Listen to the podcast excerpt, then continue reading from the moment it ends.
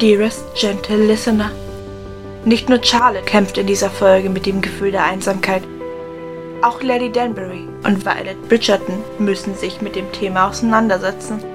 George hingegen kämpft nach wie vor mit seiner Krankheit und hat sich zurückgezogen. Ob Brimsey und Reynolds es noch einmal schaffen, unser Königspaar zusammenzubringen? Yours truly, Lady Whistledown.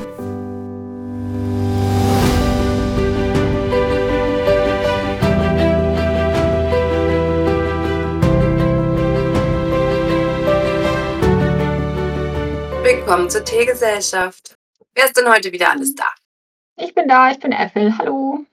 Und ich bin da, Olivia. Hi. Und eröffnet habe ich Philomena.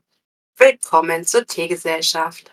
Heute, ich habe viel Gesprächsbedarf heute mitgebracht.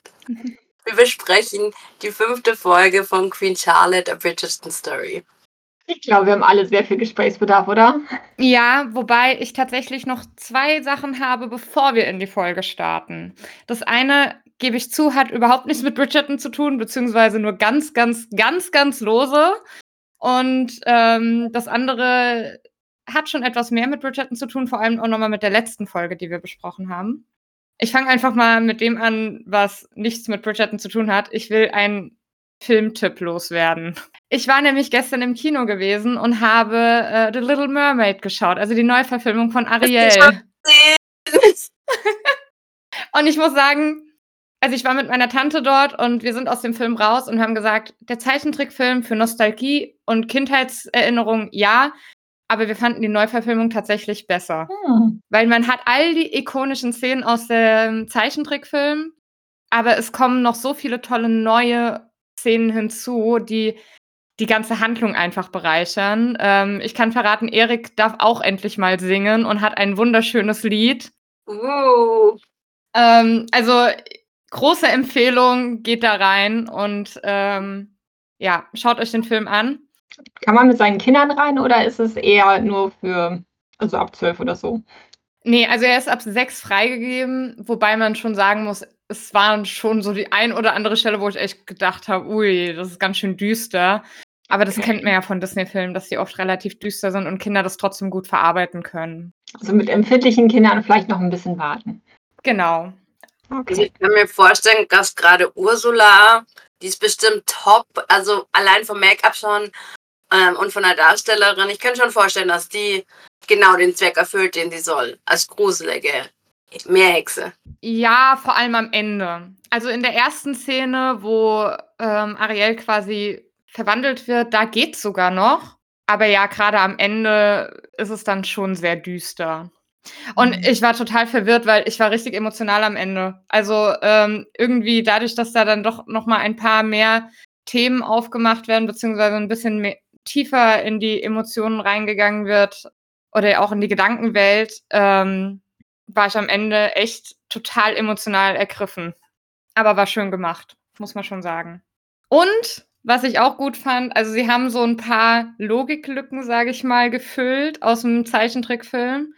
Und es ist, das sage ich auch direkt dazu, es ist nicht mehr so direkt so, sie sieht ihn und ist instant verliebt, sondern tatsächlich in diesem Fall, ja, in diesem Fall belauscht sie erst ein Gespräch und sieht ihn dann. Und das hat es eigentlich noch mal so viel besser gemacht. Das klingt sehr gut. Lasst euch überraschen. also Gespräch belauschen, das kennen wir ja auch von Bridgerton, kann katastrophal enden. In dem Fall scheinbar nicht. Nee, in dem Fall überhaupt nicht. Ähm, warum es überhaupt, ich habe ja schon angedeutet, es gibt eine ganz, ganz lose Verbindung zu Bridgerton, weil äh, Simon Ashley, äh, unsere geliebte Kate aus der zweiten Staffel, spielt nämlich eine der Schwestern von Ariel. Man sieht sie dadurch halt nur in zwei oder drei Szenen, aber trotzdem, wenn man aufmerksam ist, sollte man sie sehen können. Sehr gut, also direkt im Kino Kate kreischen. genau so. Sehr gut. Also ich wollte hier auch mit mein, meiner Familie reingehen, mit beiden. Bin gespannt. Also wie gesagt, geht auf jeden Fall rein.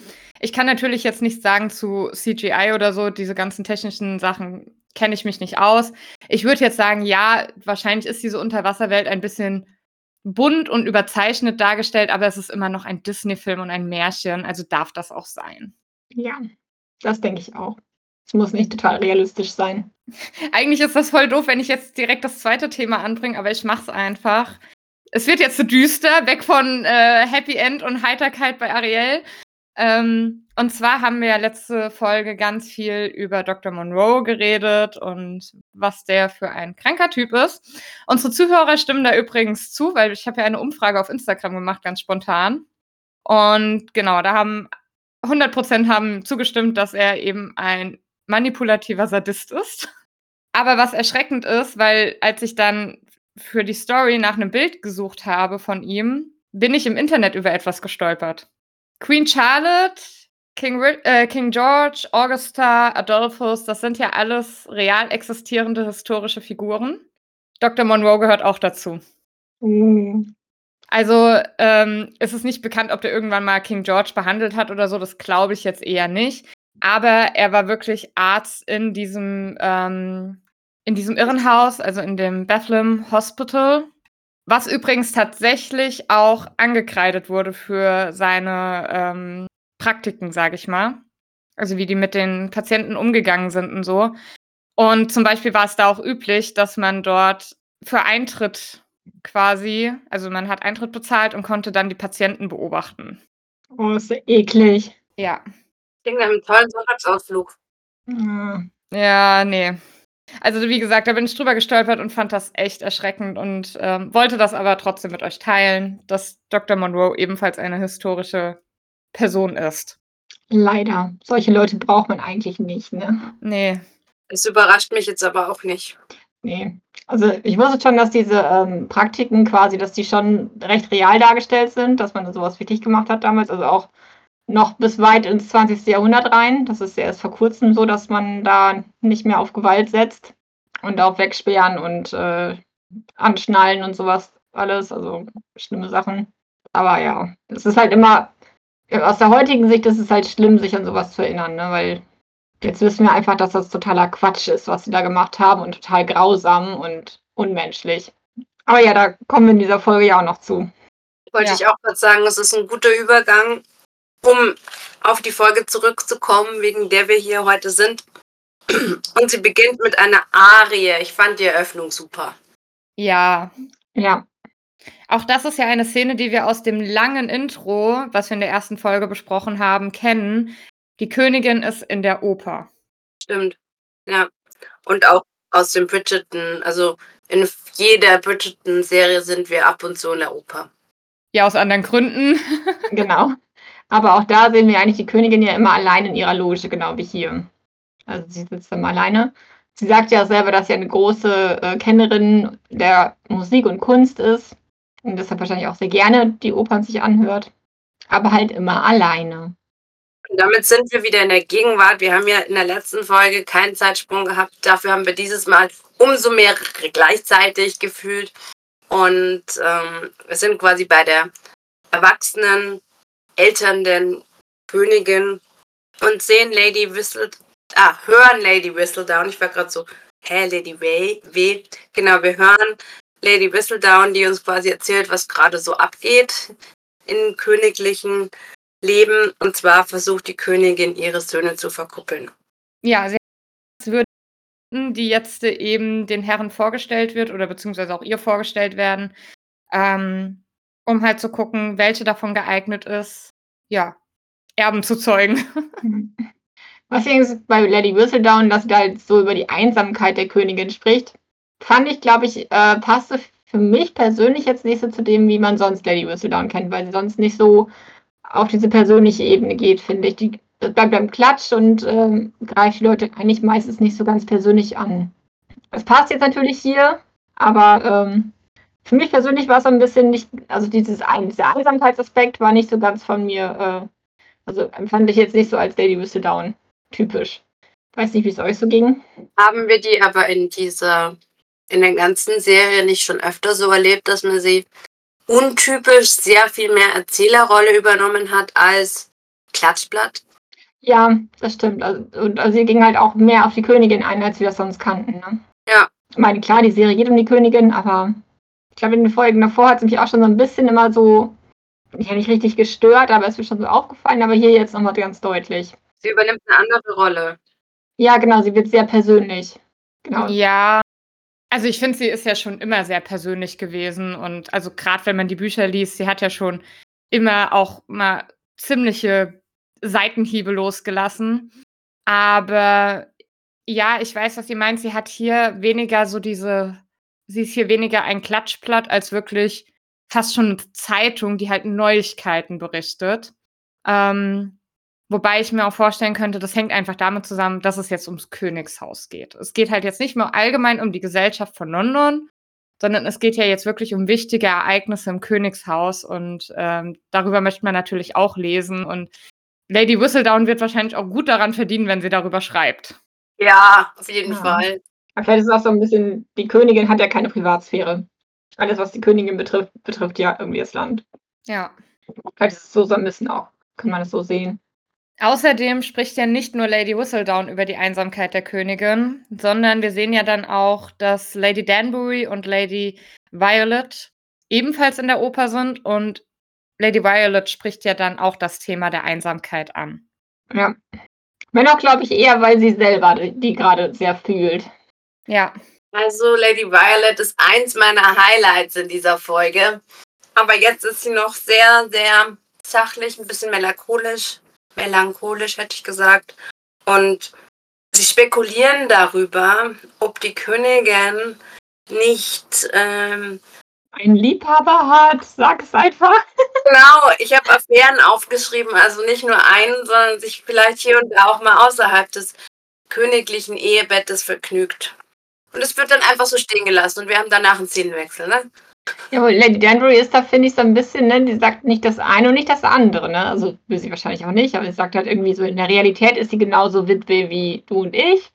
Aber äh, irgendwas, obwohl, nee, das kommt später, ne, dass ihr Garten jederzeit blüht. Ne? ja, ja kommt später. Genau, also da, da widerspricht sie sich nachher dann nochmal wieder. Aber wahrscheinlich will sie das hier noch nicht so verraten, denke ich. Aber damit haben wir ein Motiv, das sich durch die, diese Folge zieht, quasi eingeleitet. Einsamkeit und wie das Leben als Witwe ist. Ja, und vor allem halt, es wird so schön gezeigt, auf wie viele Arten man einsam sein kann. Ja, vor allem jetzt auch direkt eigentlich in der nächsten Szene, weil man sieht dann einmal ähm, Lady Violet, wie sie eben allein im Bett liegt und nicht schlafen kann und dann sich so alleine umarmt und so, da hat sie mir richtig leid getan. Sie sehnt sich ja offensichtlich auch so nach dieser körperlichen Nähe zu jemandem. Dann hat man Lady Danbury, die nicht schlafen kann, die dann in ihr altes Schlafzimmer zurückgeht, mit dem, das sie mit ihrem Ehemann geteilt hat. Und da ist mir was aufgefallen, direkt beim ersten Gucken. Man sieht ja dann, wie sie ähm, das Bett betrachtet und dann sieht man ja so Einblendungen von ihr, wie sie da eben liegt und schläft. Und irgendwann, Ja, mit ihrem Mann schläft, ne? Genau. ja, mit ihrem Mann schläft, wobei es gab dann zwei Szenen, wo ich gemeint habe, das sieht aber nicht mehr aus wie ihr Mann. Mhm. Ja, es gibt nämlich eine Szene, da sieht man, wie sie nach oben guckt an dieses Blumenmuster und dann sieht man so, so am Rand so eine Silhouette von einem Mann. Aber, also wenn wir uns an Lord Danbury zurückerinnern, der hatte ja auch eine riesige Frisur gehabt immer. Und ähm, der scheint das, also wer auch immer das ist, der scheint das nicht zu haben. Und dann im nächsten Moment sieht man ja, wie sie mal oben ist beim Geschlechtsakt. Und das haben wir ja so auch noch nicht bisher gesehen. Und ich kann mir bei Lord Danbury auch kaum vorstellen, dass er das zugelassen hätte, weil der war ja schon eher so, Er hat sie eher so benutzt. ja, genau. Ja, ja und er hat äh, in den Szenen, die wir kannten, immer halt sein, seine Tunika angehabt, nur das ist so ein weißes Hemd. Stimmt. Und man sieht halt da in den Ausschnitten so so ein eher so was Dunkles irgendwie und eng anliegendes. Ja, stimmt. Was ihr alles seht. Ähm, genau, und dann kommen wir aber zu der dritten Form der Einsamkeit. Charlotte wird wach, also die schreckt richtig aus dem Bett hoch, ähm, ruft Brimsley zu sich und fragt, ob George gestorben ist, weil sie irgendwie ein ganz ungutes Gefühl hat und Brimsley meint, er hat nichts gehört, also geht er davon aus, dass es ihm noch gut geht. Aber sie sagt halt, bitte findet heraus, ob das wirklich so ist, also schaut nochmal nach, vergewissert euch. Ja. Also da sind wir auch wieder so bei einem Form von Einsamkeit, so eigentlich ist da jemand, aber ja, ich frage mich manchmal auch jetzt, äh, vielleicht so böse es klingt, nachdem Brimsley ja ihr vor zwei Folgen das so offen ins Gesicht gesagt hat, dass es für sie besser gewesen wäre, wenn er inzwischen mal gestorben wäre, ob sie sich nicht vielleicht innerlich auch so ein, ein ganz kleines bisschen das auch wünscht. Gar nicht mal negativ oder bösartig gemeint, sondern vielleicht auch einfach, damit sein Leiden beendet wird, aber auch damit sie halt weitermachen kann. Ja, wo ich mich dann irgendwie auch ein bisschen gefragt habe, ist es jetzt, dass sie wirklich, dass sie das immer wieder fragt, weil sie sich wünscht, dass er tot ist? Oder ist es, dass sie es immer wieder fragt, weil sie Angst hat, dass er tot ist? Ich könnte mir auch beides vorstellen. Ja, oder mal so, mal so, ne? Ja. Die Szene übrigens, glaube ich, dass die auch in dem langen Intro zu sehen ist, weil es gab im langen Intro eine Szene, wo man sie alleine in ihrem Schlafzimmer gesehen hat, wo dann die Tür aufgeht und man nur so einen Spalt Licht auf sie fallen sieht. Die Silhouette, wie man sie im Intro sieht, ähnelt der, wie sie halt jetzt so zu sehen ist. Ja. Mit dem Kopftuch auch, ne? Und keine Ja. Perücke oder so. Ja. Zum Kontext wollte ich noch ergänzen, dass wir jetzt bei allen quasi bei den älteren Versionen ja waren. Und ja, ist der Tod, das ist auch sowas, was sie immer wieder sagt. Wo ich mir gerade eben wie ähnlich so gedacht habe wie ihr. Ich glaube schon, dass sie ein Gefühl hat, sie ist hier hochgeschreckt. Vielleicht hat sie es geträumt. Irgendwie so. Und Ja, deshalb meine ich, das, dass sie vielleicht auch Angst davor hat, dass er tot ist. kann mir tatsächlich Mhm. nicht vorstellen, dass sie sich wünscht, dass er stirbt, aber dass es sich in ihrem Leben etwas verändert. Dass sie auch mehr Handlungsspielräume wieder hat. Obwohl ja, als, ähm, als der Arzt kommt und ihr vom Tod der Enkelin erzählt, da machte es schon eher den Eindruck, als würde sie das so erwarten, dass er tot ist, ne? als würde sie so ein bisschen Vorfreude quasi haben. So von wegen, er ist endlich tot. Echt? Ja, so ein Ja. bisschen. Also es war auf jeden Fall nicht so sehr äh, bestürzt wie jetzt hier in dieser Szene. Ja. Auch in der ähm, normalen Bridgerton-Serie wird sie ja immer wieder, fragt sie ja immer wieder, ist er tot? Und bei, am Anfang habe ich auch immer gedacht, es klingt schon eher so aufgeregt, erwartend und nicht unbedingt bestürzt. Für mich klang es immer sehr resigniert, weil es halt einfach etwas ist, was sie erwartet. Und ich glaube, sobald, solange sie in der Öffentlichkeit ist, egal ob es der Arzt oder sonst was ist, Brimsey ist der Einzige, vor dem sie zugeben würde, dass es sie vielleicht ängstigt. Übrigens, äh, historischer Spoiler, äh, Queen Charlotte stirbt vor George. Hat sie nicht gesagt. Was? Kann man bei Wikipedia nachlesen.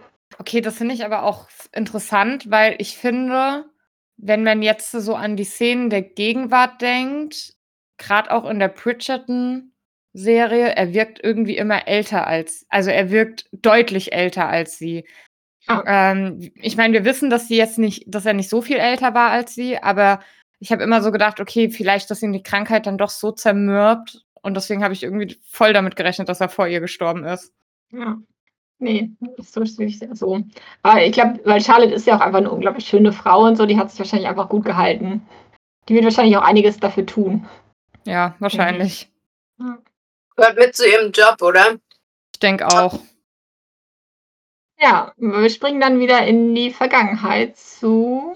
Lady Whistledown bringt uns wieder zu dem Thema, mit dem sie uns eingeleitet hat. Und zwar, ich fand es sehr schön, ich habe, glaube ich, voll viel zitiert, gesagt, für unsere Königin werden wir einiges tun. Befehle der Königin, äh, auf Befehl der Königin würden wir in die Schlacht ziehen, wir, wir unterwerfen uns ihrer Launen. Aber was sie am meisten braucht, kann keine Armee erobern. Und da haben wir ein Bild von der alten Charlotte noch und dann die junge oder sind wir gleich bei der jungen? Nee, das ist, glaube ich, so ein Übergang. Genau, also während Lady Whistledown läuft, kommt der Übergang. Dass wir dann quasi die Junge sehen, auch im Schlafzimmer. Auch allein. Genau, aber dann ist es äh, Ramsay, der nochmal vor der Tür des Königs steht. Ja, und man hört eigentlich nur ähm, George schreien und ähm, Reynolds will dann so die Tür aufmachen, aber zieht dann doch die Hand wieder zurück. Ja, Heitling. Ja, er wobei, so oft. Ja, ja, er hat wahrscheinlich keine Wahl. Ne? Der König ich wollte ja gerade sagen, wir sehen ja später, er versucht es ja immer wieder, aber er kommt ja einfach nicht durch. Ja.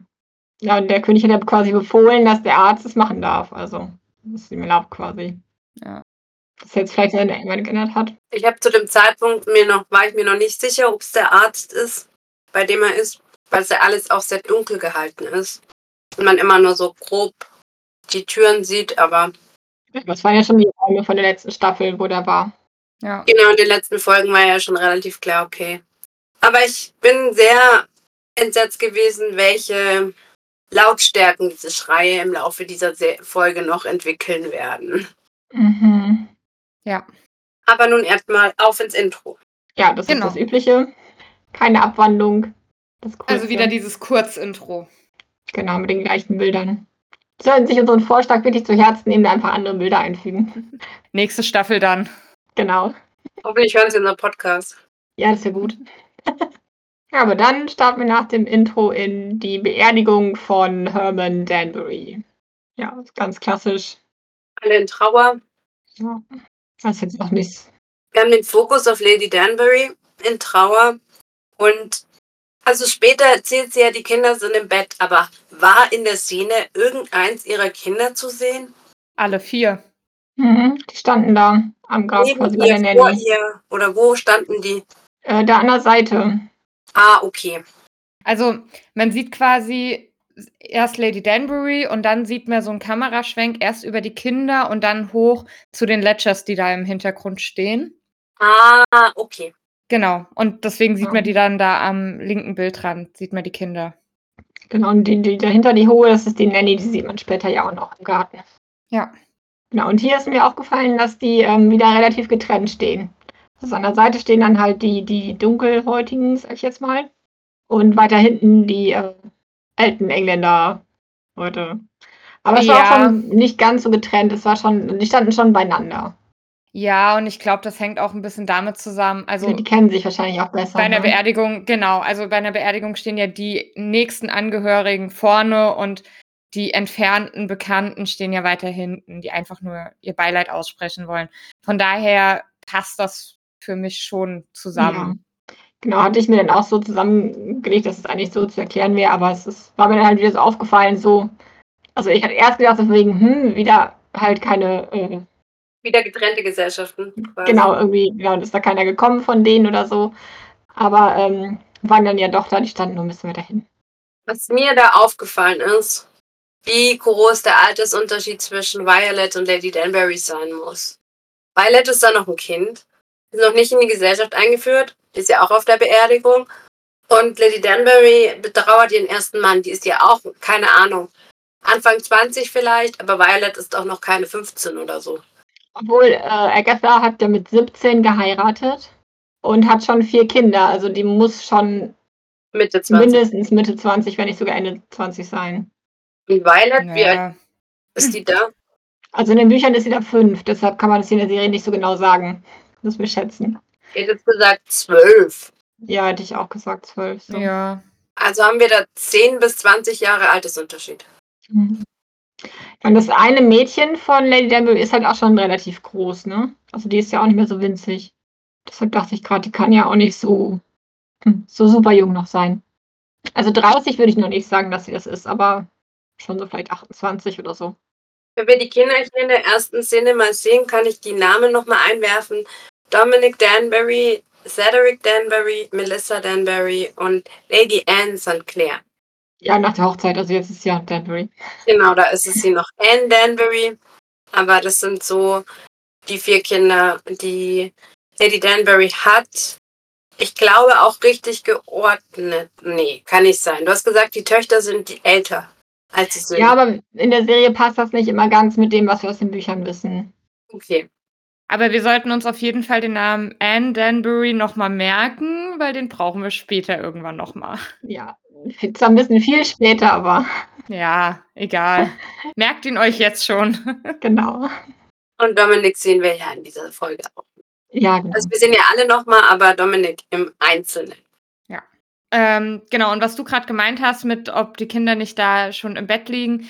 In der nächsten Szene sieht man eben Lady Danbury, wie sie ja im Dunkeln in ihrem Zuhause rumläuft und ähm, Portwein trinkt, Den sie gar nicht mag.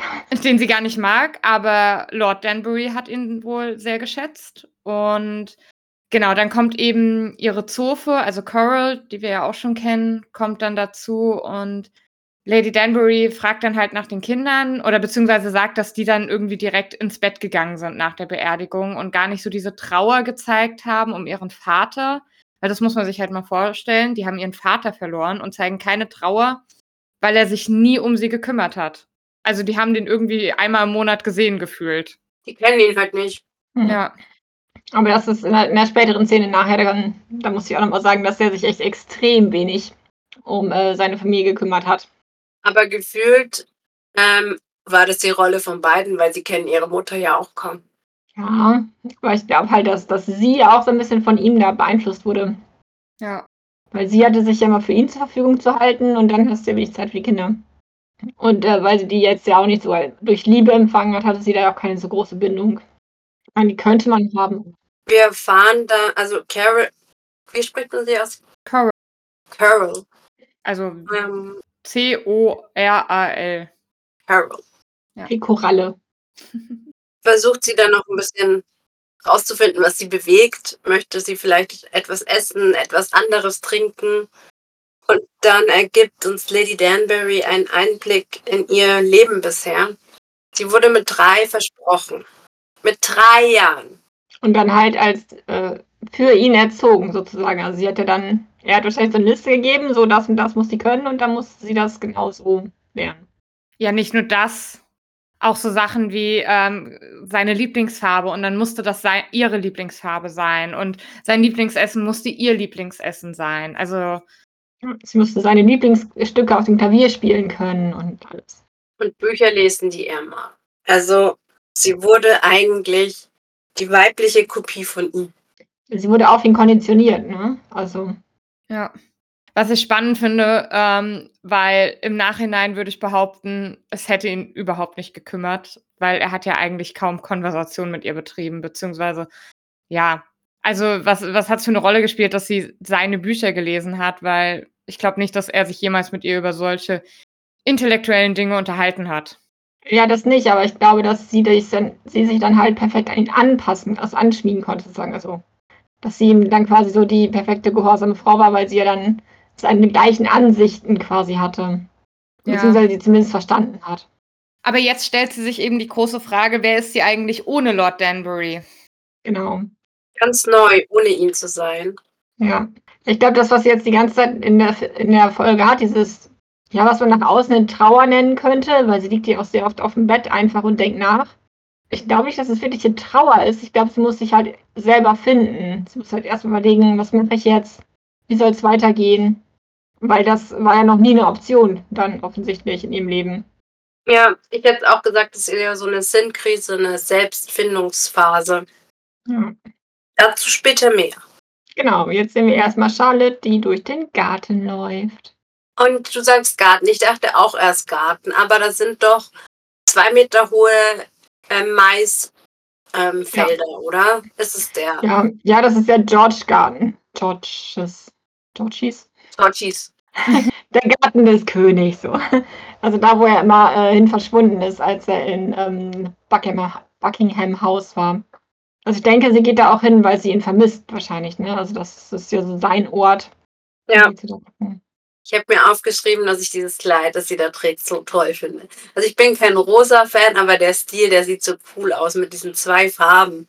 Sonst trägt sie eigentlich immer sein einfarbiges oder ein halt in sich, keine Ahnung, es sind Blumen drauf, dann sind die oben und unten oder so. Und in dem Mhm. Fall ist es ein grüner Rock und außen und oben sind so rosa Teile, die quasi entlang gehen.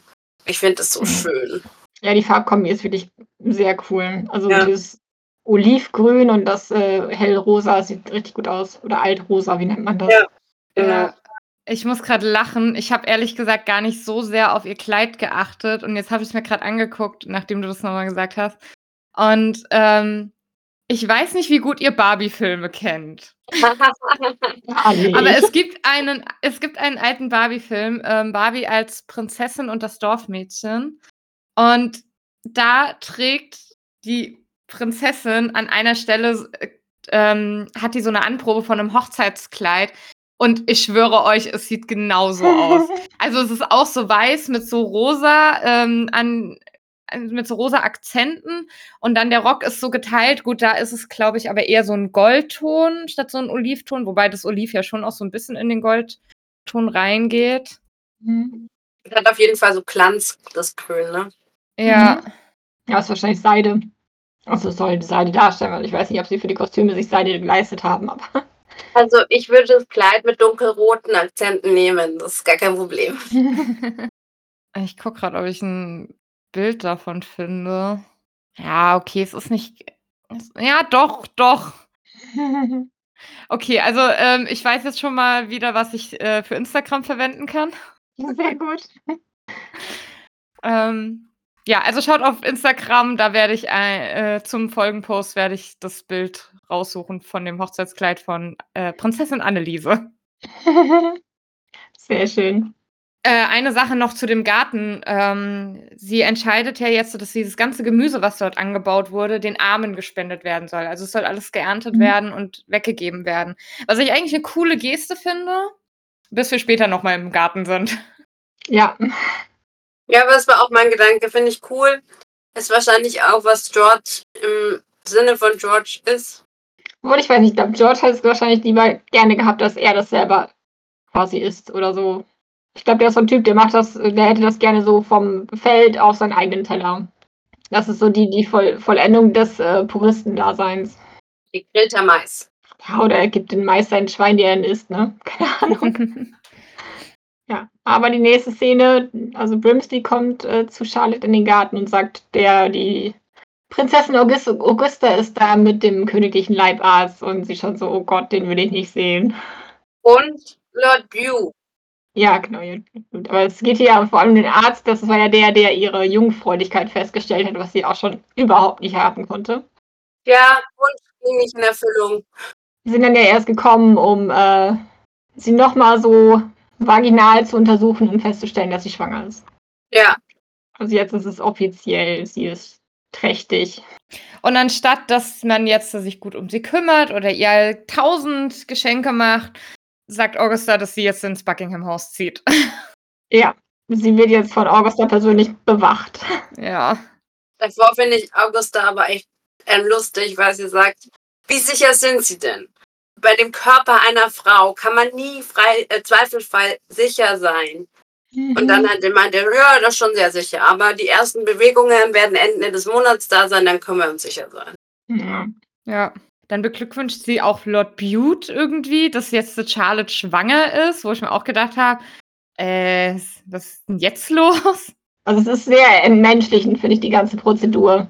Ja. Weil also niemand spricht ja mit ihr, es wird alles über ihren Kopf entschieden äh, ja, es ist halt von wegen so, ja, das war jetzt unsere Zuchtstute, das hat jetzt geklappt und äh, ja. Ja. Also ich fand es schon sehr erniedrigend irgendwie. Aber auch das Experiment ist damit gelungen. Das war mein Gedanke. Dazu haben sie sich beglückwünscht, weil jetzt ist es halt noch auf stabileren Beinen. Ja. Aber ich glaube, es ging schon eher darum, äh, königliche Erben zu zeugen. Ich glaube, das Experiment ist halt eher so, das haben sie ja eher so nur so im Nachhinein anberaumt, um diese Ehe halt möglich zu machen. Weil sie dann festgestellt haben, so, oh, okay, wir können jetzt keine dunkelhäutige Königin nehmen und äh, keinen dunkelhäutigen Adel im Land haben, quasi. Genau. Okay. Ja, auf jeden Fall haben wir es jetzt nicht mehr alleine im Palast. Freut sie riesig, nicht? Also man sieht es an ihrem Ausdruck, wo sie sich so denkt, so, oh mein Gott, ja. ich will hier weg, dem Motto. Ich wollte noch fragen, wie weit muss sie denn sein, wenn wir Ende des Monats Bewegungen spüren werden? Ähm, bei der ersten Schwangerschaft ist es eigentlich sogar schon so die 18. Woche. In Monaten gerechnet? Äh, 18 durch 4 sind äh, viereinhalb Vierter Monate. Monat. Ja. Okay. Nur damit wir so einen groben Blick haben, wie weit wir haben, bis die Geburt kommt. Wie wahrscheinlich in der nächsten Folge kommt, aber. Gut, ja, sie ist ja zierlich und so, dann könnte es halt auch schon in der 15. sein, also nach im vierten, also ja, ungefähr nach vier Monaten. Kommt immer so ein bisschen drauf an. Genau. In der nächsten Szene sieht man Charlotte, wie sie einen Brief schreibt und diesen mhm. Brimsley mhm. übergibt, offensichtlich für den König, weil Brimsley trifft sich daraufhin mit Reynolds. Und die beiden sind äh, nicht so ähm, harmonisch gerade. Nee. Ich mal sagen. Aber kann ich auch nachvollziehen. Also Reynolds versucht ja in der Szene sich zu entschuldigen oder sagt hier, du, du musst doch verstehen, dass ich dir nichts erzählen konnte. Aber Brimsley, ja, lehnt das alles so ein bisschen ab. Ja, also Brimsley fühlt sich, glaube ich, auch einfach alleine gelassen, weil, also eigentlich sind die ja ein Paar und arbeiten ja auch hin und wieder zusammen. Das haben wir in den letzten Folgen gesehen. Und hier fühlt er sich einfach auch so von wegen, ja, du sagst mir überhaupt nichts und äh, die Königin, um die ich mich kümmern soll, leidet ohne Ende. Das geht so nicht. Ja, ich denke mal, er ist halt auch immer noch sauer, weil, also einmal ja, weil Reynolds jetzt nicht erzählt, was los ist, weil George ist ja jetzt einfach wieder verschwunden, sage ich mal. Und, aber ich glaube, er ist halt auch noch sauer, weil Reynolds ihm halt nicht schon vorher von der Krankheit des Königs erzählt hat. Also beide schieben irgendwie Ärger auf den anderen und ähm, Reynolds ist halt dann nochmal sturer. Obwohl ich gerade, glaube ich, gerade, Brimsley ist, der ist, glaube ich, nicht nachtragen. Der denkt eher so, jetzt weiß ich doch das Geheimnis, warum erzählst du mir immer noch nicht alles? Ja. Ich glaube, das ist eher so sein Punkt. Ich hätte jetzt auch nicht gesagt, dass Reynolds gerade hier sturer ist. Ich hätte jetzt eher gesagt Mhm. Brimsley. Weil Reynolds Ja. versucht ja, sich mit ihm zu vertragen. Und sagt halt hier, du musst aber auch verstehen, dass ich halt dir nicht alles erzählen kann oder darf. Genau, weil Ähm. er ja halt dem König untersteht. Der König will ja nicht, dass Charlotte das mitkriegt. Eben. Und äh, Reynolds weiß ja, Brimsley kann den Mund nicht halten. Das hat er ja schon herausgefunden. Okay, Ja. das ist ein gutes Argument. Ja, jedenfalls Reynolds ähm, nimmt dann den Brief von Brimsley entgegen und dann sieht man eben, wie er wieder da durch die Kellerräume von Q-House läuft und diesmal an die Tür klopft, hinter der man immer noch die Schreie von George hört. Ja. Und Und es ist, ist ja auch nicht mehr so, dass das, dass es nur Schmerzschreie sind. Ja, er, er bettelt ja quasi, ne? Also es ist ja, ja, also man merkt schon, der ist da nicht mehr freiwillig irgendwie. ja. Und ähm, genau, dann wird die Tür aber von so einem Gehilfen von Monroe geöffnet, sage ich mal. Der will dann den Brief erst entgegennehmen. Reynolds sagt dann so, nein, ich darf den nur dem König persönlich überbringen. Dann geht die Tür kurz zu, dann geht sie wieder auf und George steht da, anscheinend nackt, würde ich behaupten, so wie er da steht. Halt Ja, auch er hat eine Hose an. Also es geht nachher runter, er hat, er hat schon eine Hose an, aber ähm, die kann auch gerade eben erst angezogen haben. Also. Ja, okay. Auf jeden Fall steht er da aber sehr in sich zusammengesunken. Also, Mhm. Er zittert, ja, Genau. die Haare sind nass, also wenig königlich. wie die königliche. Also das Gesicht sieht auch, also es ist schon sehr eingefallen so ein bisschen, ne? Ja, Also er sieht nicht gut aus. nee. Und ähm, Reynolds will ihm den Brief übergeben, aber dann hört man eben die Stimme von Monroe, wie der sagt, nein, ihr seid noch nicht so weit. Und ähm, deswegen schickt George ihn dann weg. Und Reynolds fragt dann nochmal, ob es ihm gut geht, ob er irgendwas tun kann. Und George sagt ihm aber einfach nur, leg den Brief zu den anderen. Mhm. Ja. Und dahin geht Reynolds dann auch und dann sehen wir, dass da. Was schätzt ihr denn, wie viele Briefe liegen da? Zehn? Ja, schon der 15, oder? Also einige. Einige, ja. Ich finde total schwer abzuschätzen, wie viel Zeit wir da jetzt haben. Sind dann schon vier Monate vergangen oder drei, weil sie schon so weit ist? Oder Ja, ich weiß ja, sie hat ja ähm, in, der, in der vorletzten Folge quasi, hat sie ja ihren Bauch so gestreichelt, ne? So von wegen, eventuell ist da was, wo George noch da war. Ja, da hat ja Monroe schon quasi gesagt, dass sie schwanger ist. Gut, wir wissen nicht, ob er es sicher wusste, aber Ja. Oder ob er es sich ausgedacht hat. Weiß Ja. nicht. Aber äh, das, das muss ja schon so zweiter Monat gewesen sein. Das heißt, wenn jetzt vielleicht zwei Monate weiter. ja, ich hätte jetzt auch Maximal gesagt, drei. es noch nicht so weit sein. Also Ja. Weil es dauert ja erst mal vier Wochen, bis die Regel aussetzt. Also bis du überhaupt auf die Gedanken kommst.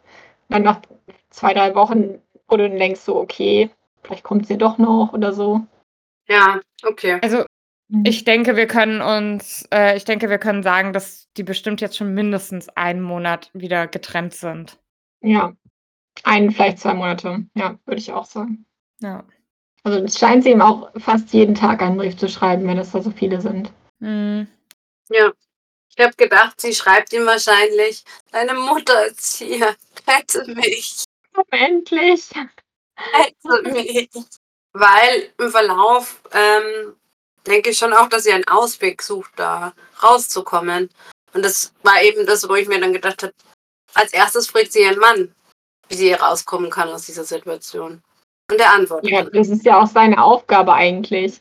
Ja, Reynolds sieht ähm, eigentlich auch frustriert, resigniert. Ich weiß nicht, wie du sagen, wie würdest du sagen, dass er aussieht? Ja, resigniert, also verzweifelt. Weil ich glaube, er steckt halt echt in dieser Zwickmühle. Einerseits hat er seine Befehle, da nicht irgendwie ähm, zu intervenieren. Andererseits sieht er halt, dass es George echt nicht gut geht und bekommt ja auch über Brimsley mit, dass es Charlotte nicht gut geht. Also ich könnte mir schon vorstellen, dass der einfach nicht weiß, wie er jetzt äh, weiter handeln soll. Ja. Und andererseits weiß, dass er nicht handeln kann. Ja. Aber jetzt gehen wir zu Lady Danbury. Es gibt wieder einen Szenenwechsel zu der jungen Lady Danbury. Und da liegt sie allein auf dem Bett, oder? So fängt's an. Genau. Scheint sehr tief in Gedanken versunken zu sein. Liegt sie auf ihrem Ehebett? Ja. Ja, genau, das ist nicht. Ihr eigenes ist ja so weiß. Gold irgendwie. Und das Dunkle ist ja das, wo die, also quasi von ihrem Mann. Ja. Da, wo die Ehe stattfindet. Und jetzt wird sie von ganz, ganz vielen Leuten erwartet, unter anderem Simons Papa. Mhm. Was ist das? Ich habe mich auch gefragt, welcher von denen das sein soll. Ich glaube, der in Gelb, oder?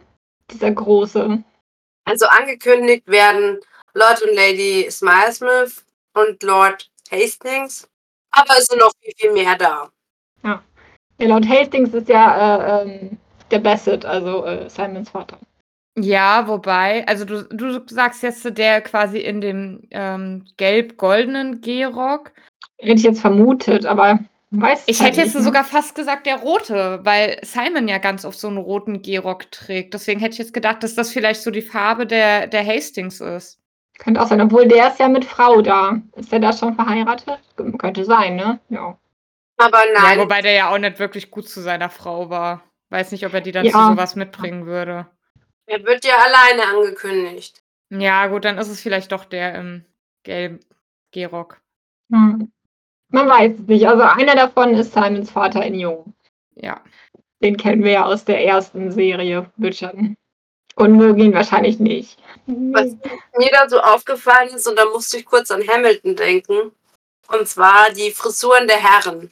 So nach dem Motto, Kleidung passt in die Zeit, aber die Frisuren sind up to date. In Hamilton Ja. ist es auch so in dem Musical, die Vorgabe, die Kleidung muss zur Story passen, aber die Frisuren, also alles Kopf über, also ab Hals, ähm, kann aktuell sein. Und genauso hatte ich das Gefühl bei den Frisuren, weil ich fand die Frisuren der Herren sehr cool. Die der Damen waren halt Perücke, klassisch. Ja. Aber Also manche waren nicht so modern. Also der in Gold zum Beispiel, der hat das so, so richtig so hoch topiert irgendwie, so einen langen Zopf. Weiß ich, trägt man sowas heute? Ich glaube nicht, oder? Aber auch nicht zeitgemäß. Also sie waren halt ein bisschen ausgefallener, habe ich mir gedacht. Ja, ja, schon. Ja, genau. Also schon eher so ein bisschen Fantasy. Also eigentlich Ja. müssen die ja, glaube ich, äh, die, die weißen Perücken, die weißen gepuderten Perücken auch tragen. Hätte ich mir auch gedacht, ja. ja. So wie ähm, äh, Lord Bute, der trägt die auch immer. Genau. Der König ja auch. Ja, der König hier noch nicht. Also nur Ja, hier noch nicht, aber ja, in, der, in, der. Serie, in der späteren Serie dann ja. Und es ist halt eine große Frage, steht da jetzt im Raum. Wie geht es weiter? Weil Lord Danbury war jetzt der erste von diesem, ich nenne es mal, zweiten Hofstaat, der gestorben ist.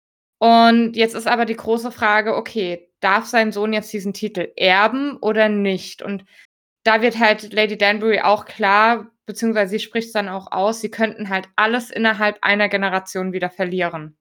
Grundsätzlich ist es ja so, dass das Königshaus auch heutzutage noch ähm, Titel personengebunden geben kann oder sie eben vererbbar machen kann.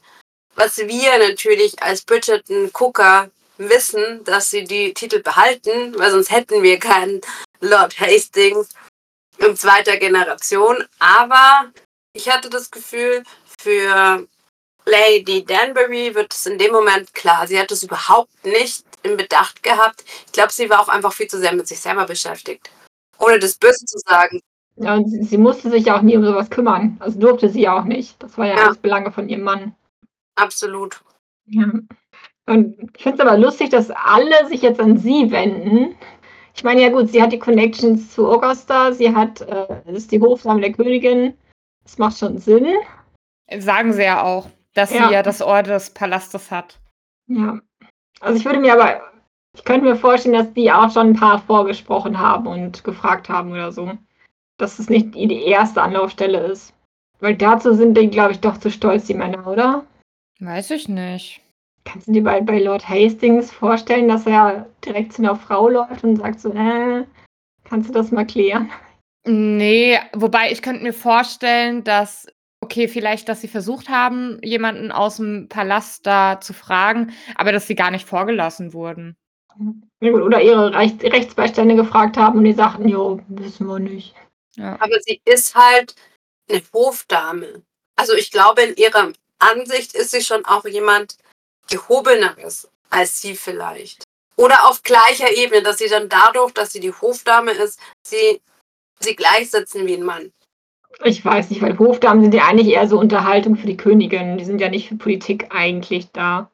Aber es ist wahrscheinlich die einzige Möglichkeit für sie, in diese Ebene reinzukommen. Ich habe gerade noch mal gegoogelt. Also Reddit sagt, der im Goldgelbenen ist der Duke of Hastings. Und Lady Smilesmith und Lord Smilesmith stehen quasi ähm, rechts nebeneinander.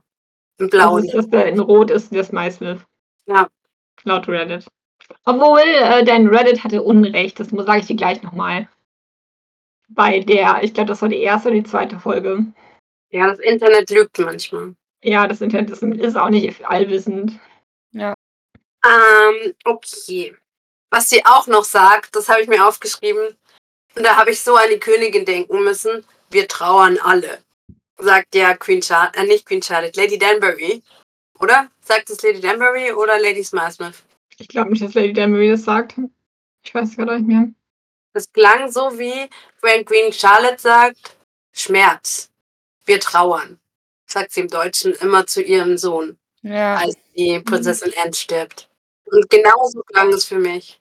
Ja, ich glaube, weil sie halt sagt, hey, ja, wir verstehen irgendwie schon, dass hier, dass ihr in Trauer seid und so, aber da ist halt jetzt gerade was, das muss geklärt werden. Und so ähnlich ist es ja eigentlich auch bei Queen Charlotte, weil ja, sie, sie trauert wahrscheinlich schon auch irgendwie um ihre Schwiegertochter, aber da ist halt dann trotzdem so dieser Punkt, wir brauchen immer noch einen Erben, der halt jetzt erstmal vorsteht. Genau, sie war die einzige Möglichkeit und jetzt äh, ist sie tot und wir haben ein Problem. Ja. Ja, ist eine ähnliche Situation hier, das stimmt.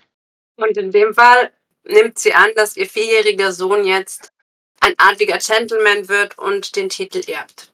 Der Rechtsbeistand soll das klären. Und da ist wieder Auftritt von ihrer Zofe, die meint so, glaubst du wirklich, dass der Rechtsbeistand zu einer Frau kommt? Also zurück auf das Thema, das wir gerade schon hatten. Ja. Welche Rolle hat sie denn überhaupt? Ja. Aber er kommt, obwohl er weiß, dass es eine Frau ist. Später kommt er, Lady Danbury setzt ganz klug einfach nur Danbury unten drüber und denkt, hoffentlich denkt er, es ist ein ungehobelter Gentleman und aber ich glaube, dafür unterschätzt sie ihre Position in der Gesellschaft. Jeder weiß, wer sie ist. Und jeder weiß, dass sie Mann ist. Ja, ich glaube, die Zofa hat das noch nicht so richtig verstanden. Ne, dass, dass äh, man auch eine Lady, die verwitwet ist und vielleicht im Namen ihres Sohnes agiert, nicht abweisen kann als Rechtsbeistand. Warum sollte er auch? Ja. Und ich finde es auch ein bisschen, fand's, mich hat es ein bisschen verwundert, dass die Zofe quasi nicht weiß, dass es einen Rechtsbeistand gibt. Weil der muss ja öfters mal ins Haus gekommen sein, eigentlich. Mhm. Also die. Ähm, ja, okay, doch, eigentlich schon. Ja, aber ich weiß nicht, ob dann die Zofe der Hausherrin das unbedingt weiß. Also der Butler ja, aber die Zofe. In der Küche doch auf jeden Fall, oder? Aber naja. Immerhin weiß Lady Danbury das. Also ihr Mann, also sie hat ihm anscheinend gut zugehört. Er hat wahrscheinlich jeden Scheiß bei ihr abgeladen, jeden seelischen. Hat sie anscheinend auch immer gut zugehört und gelernt. Ich denke auch. Und ein bisschen wahrscheinlich auch ihre Erziehung war, höre, was er sagt, stehe ihm bei. Gib gut Rat, wenn du gefragt wirst. Mhm. Wie es weitergeht, erfahren wir aber jetzt erstmal nicht, sondern Queen Charlotte erhält, fragt, die junge Queen Charlotte fragt Brimsley, ob der König auch wirklich ihre Briefe erhält. Ja, und sie trägt ihre Hochzeitssachen. Ja. Okay, ist mir gar nicht aufgefallen. Was trägt sie? Hm. Ihr Kleid oder was? Und die Krone. Und ja. also die Frisur, wie auf der Hochzeit. Uh. Das macht ja aber auch gleich Sinn, weil sie wird ja ähm, zu einem, also sie soll ja porträtiert werden und es soll ja so ein Hochzeitsporträt werden. Genau. Ah. Ähm, genau, aber zu der Frage mit den Briefen. Brimsley sagt eigentlich dann nur, dass er sie weitergibt, weil mehr kann er ja dazu nicht sagen.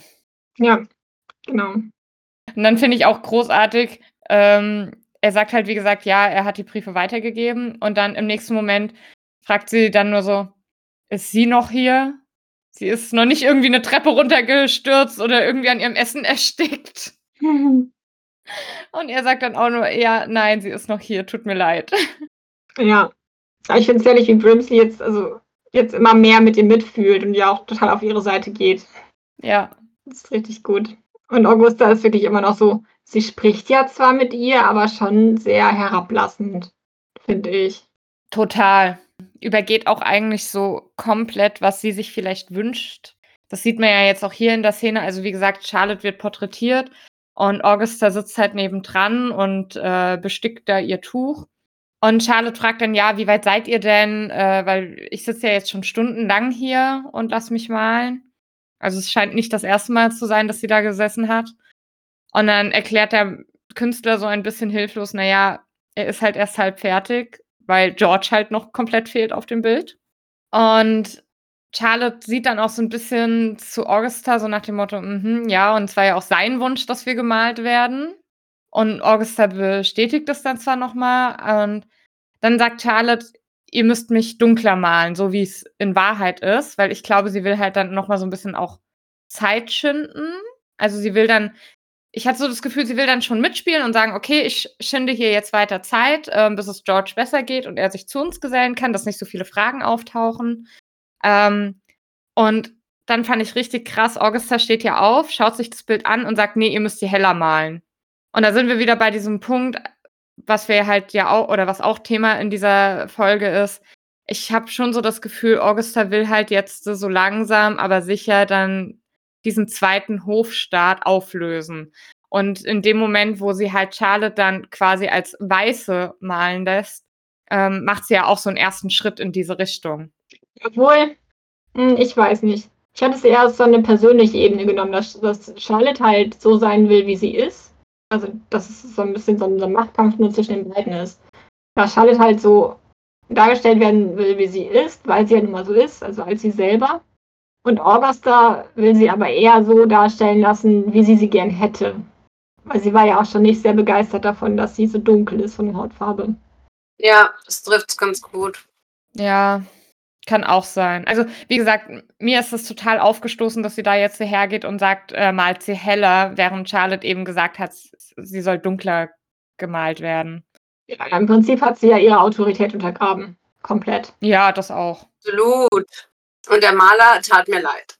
Ja. Ja, der musste jetzt ja überlegen, so wer bezahlt mich von den beiden jetzt? Das ist ein Auftrag, muss ich übernehmen. Ja. Genau, aber nach dieser Szene schreibt Charlotte hier noch einen Brief und dieses Mal öffnet Brimsey ihn und wir sehen dann ja später warum. Hat er nicht gemacht, oder? Briefgeheimnis. Unglaublich. Tja, da musst du halt gucken, ist er jetzt äh, treu zu ihr als Person oder treu zum Königshaus? Ja, das ist aber eigentlich klar, oder? Im Prinzip ist es halt ja schon auch eine Verletzung von ihrer Privatsphäre, aber er tut es ja, um ihr zu helfen quasi. So hat es jetzt verstanden, dass er halt so ein bisschen verstehen will, warum sie das jetzt gemacht hat, diesen Brief an. Ich glaube, wir können sagen, dass es der Brief an ihren Bruder ist. Ne? Ja. ja. Ich war so kurz so, Moment, der Brief geht an den Bo deutschen Bruder der Königin. Hä? Was hat denn die Königin Mutter für einen deutschen Bruder? Und dann so, ach so, stimmt, Queen Charlotte ist ja die Königin. Augusta ist doch Prinzessin. Ja, sie ist Prinzessin. Ja. Aber ich war so, hä? Also es geht an Adolphus. So. Den Namen kennen wir ja. Ja. Ich fand es halt krass, dass Brimsley den Brief gelesen hat. Ja. Ja. Das schon, aber ich kann es auch ein bisschen verstehen, weil sie schreibt ja jedes Mal an George. Und jetzt plötzlich nach dieser total erniedrigenden Situation an ihren Bruder, denke ich schon, dass bei ihm dann alle Glocken läutet haben. Ja, er macht sich ja total Sorgen um sie, das merkt man ja, ja auch. Genau. Aber trotzdem ist es nicht richtig, den Brief zu lesen. Nein, natürlich nicht. Genau. Und er spricht ja auch da mit Reynolds dann drüber und hofft dann so ein bisschen auf seinen Beistand. Aber, also, Reynolds ist dann auch ganz überrascht, dass der Brief nicht an George ist, sondern eben an Adolphus gehen soll. Und Brimsey fragt dann so, ja, soll ich den Brief jetzt abschicken oder nicht? Weil sie will halt, dass Adolphus sie heimholt. Also sie will das Land verlassen. Und Reynolds ist aber so, ich kann dir nicht sagen, was du machen sollst. Ich kann dir da wirklich nicht helfen. Und ich kann auch nicht mit George drüber sprechen. Also das sagt er ja tatsächlich so. Ich, ich, ich kann da wirklich, mir sind die Hände gebunden. Ich habe da absolut nichts zu sagen. Ja. Ähm, Bursey kann das nicht verstehen. Ja. Er wollte jetzt einen Mitverschwörer, der ihm hilft, die Entscheidung zu treffen, was er jetzt tun soll und wird schon wieder von ihm im Stich gelassen quasi. Ich denke mal, er wollte halt vor allem, dass Reynolds nochmal George wirklich klar macht, wie krass die Situation für Charlotte gerade ist und dass er halt sich um sie kümmern muss. Oder zumindest mal ein Lebenszeichen von sich schicken könnte.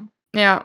Weil man hört ja wirklich gar nichts von ihm. Genau, was ich dann noch so dachte, ist, wieso äh, wird die Mutter nicht hellhörig? Ne? Also ist es dann quasi vielleicht das, nicht das erste Mal, dass er dafür Monate abtaucht, um irgendwelche komischen Behandlungen zu machen? Ich denke, die weiß Bescheid. Ja, also. Sie will ja auch die Augen verschließen, dass er wieder gequält wird. Es ist bestimmt nicht das erste Mal. Wir wissen ja, was schon alles mit ihm gemacht wurde. Ja. Ja.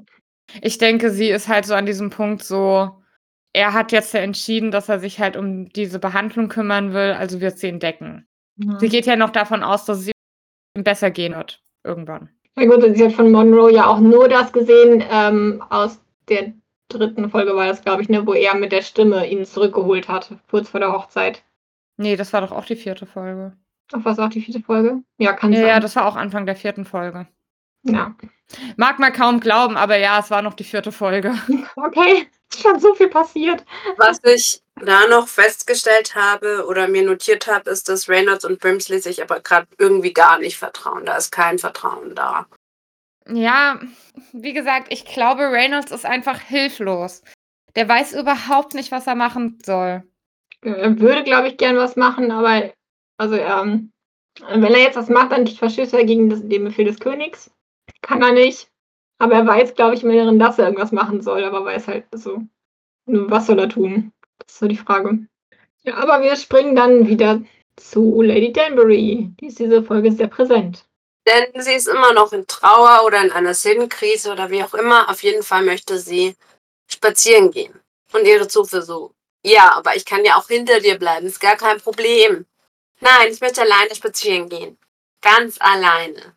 Und dann verlässt sie das Haus und streift über ihr Grundstück, bis sie an ein, eine Hütte kommt. Und da trifft sie Lord Ledger. Ja, Davor zieht sie ihre Schuhe aus, weil sie merkt, ah, das waren irgendwie nicht die besten Schuhe für diesen Weg. Ja, das sind ja auch so Absatzschüchen da, also kann ich mir schon vorstellen, dass es nicht so bequem ist. Ja, und Lord Ledger weist ihn darauf hin, dass sie gerade die Grenze überschritten hat und jetzt auf seinem Land ist. ja. Sie ist nur so, oh, äh, sorry, da war kein Zaun. Ja, äh, sie sagte dann noch so, hä, ich dachte eigentlich, die Hütten würden noch zu uns gehören. Und er so, ja, nee, die Hütte da drüben. Und das ist dann einfach nur so ein zusammengefallener Haufen Holzbretter. Das ist euer Land, die Hütte hier, also die, die noch ordentlich aussieht, die gehört zu meinem Land. Das ist die Grenze. Ja. Aber eigentlich hat er viel Verständnis für ihre Situation und sagt, er ist auch am Herumstreifen. Ja, ich meine, man merkt ja auch schon an den vorigen Begegnungen, dass sie sich schon ganz gut verstehen. Ja, also wenn wir uns allein an den Ball der Danburys zurückerinnern, wo er sie ja auch zum Tanzen aufgefordert hat. Genau. Genau, und er sagt dann, komm morgen wieder, aber mit besseren Schuhen. Genau. Dann können wir zusammen rumlaufen. Morgen zur gleichen Stunde, zur gleichen Zeit und mit besseren Schuhen. Und sie diskutieren kurz, ob es jetzt herumstreifen oder ein Spaziergang ist. Und er sagt dann halt so, ja, ich sag herumstreifen, dann ist das Verständnis bei meiner Frau mehr da. Warum auch immer. Ja, und er macht so kryptische Andeutungen, dass seine Ehe halt auch nicht so glücklich ist, ne? Macht er das da schon? Ja, schon. Ja, später nochmal. Hier fängt er so an damit. Ähm, er sagt ja im Prinzip auch, er macht das jetzt täglich, dieses Herumstreifen, weil auch seine Frau da halt nicht so Wert drauf legt, das ihn da zu begleiten. Also ich hatte so das Gefühl, das ist so sein Moment der Flucht. Ja, das ist alleine seins. Ja, aber er geht und wir springen wieder. Oder wolltest du was sagen? Nee, genau. Wir springen zu Queen Charlotte im Erwachsensein, im Muttersein. Genau, also wir springen wieder in die, in Anführungszeichen, Gegenwart.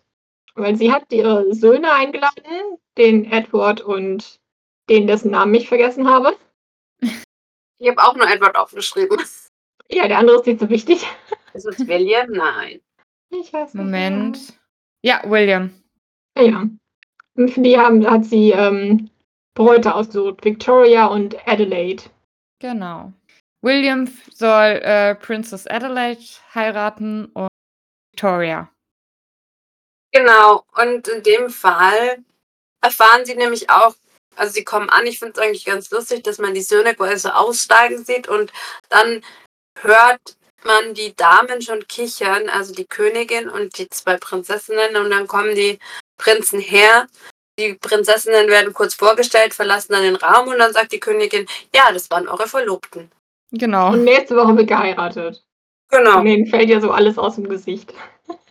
Aber an Charlottes, Charlottes Gesicht das so, finde ich da auch so großartig. Die guckt so ein bisschen unschuldig und so von wegen, jo, das ist jetzt aber so. finde ich sehr schön gemacht.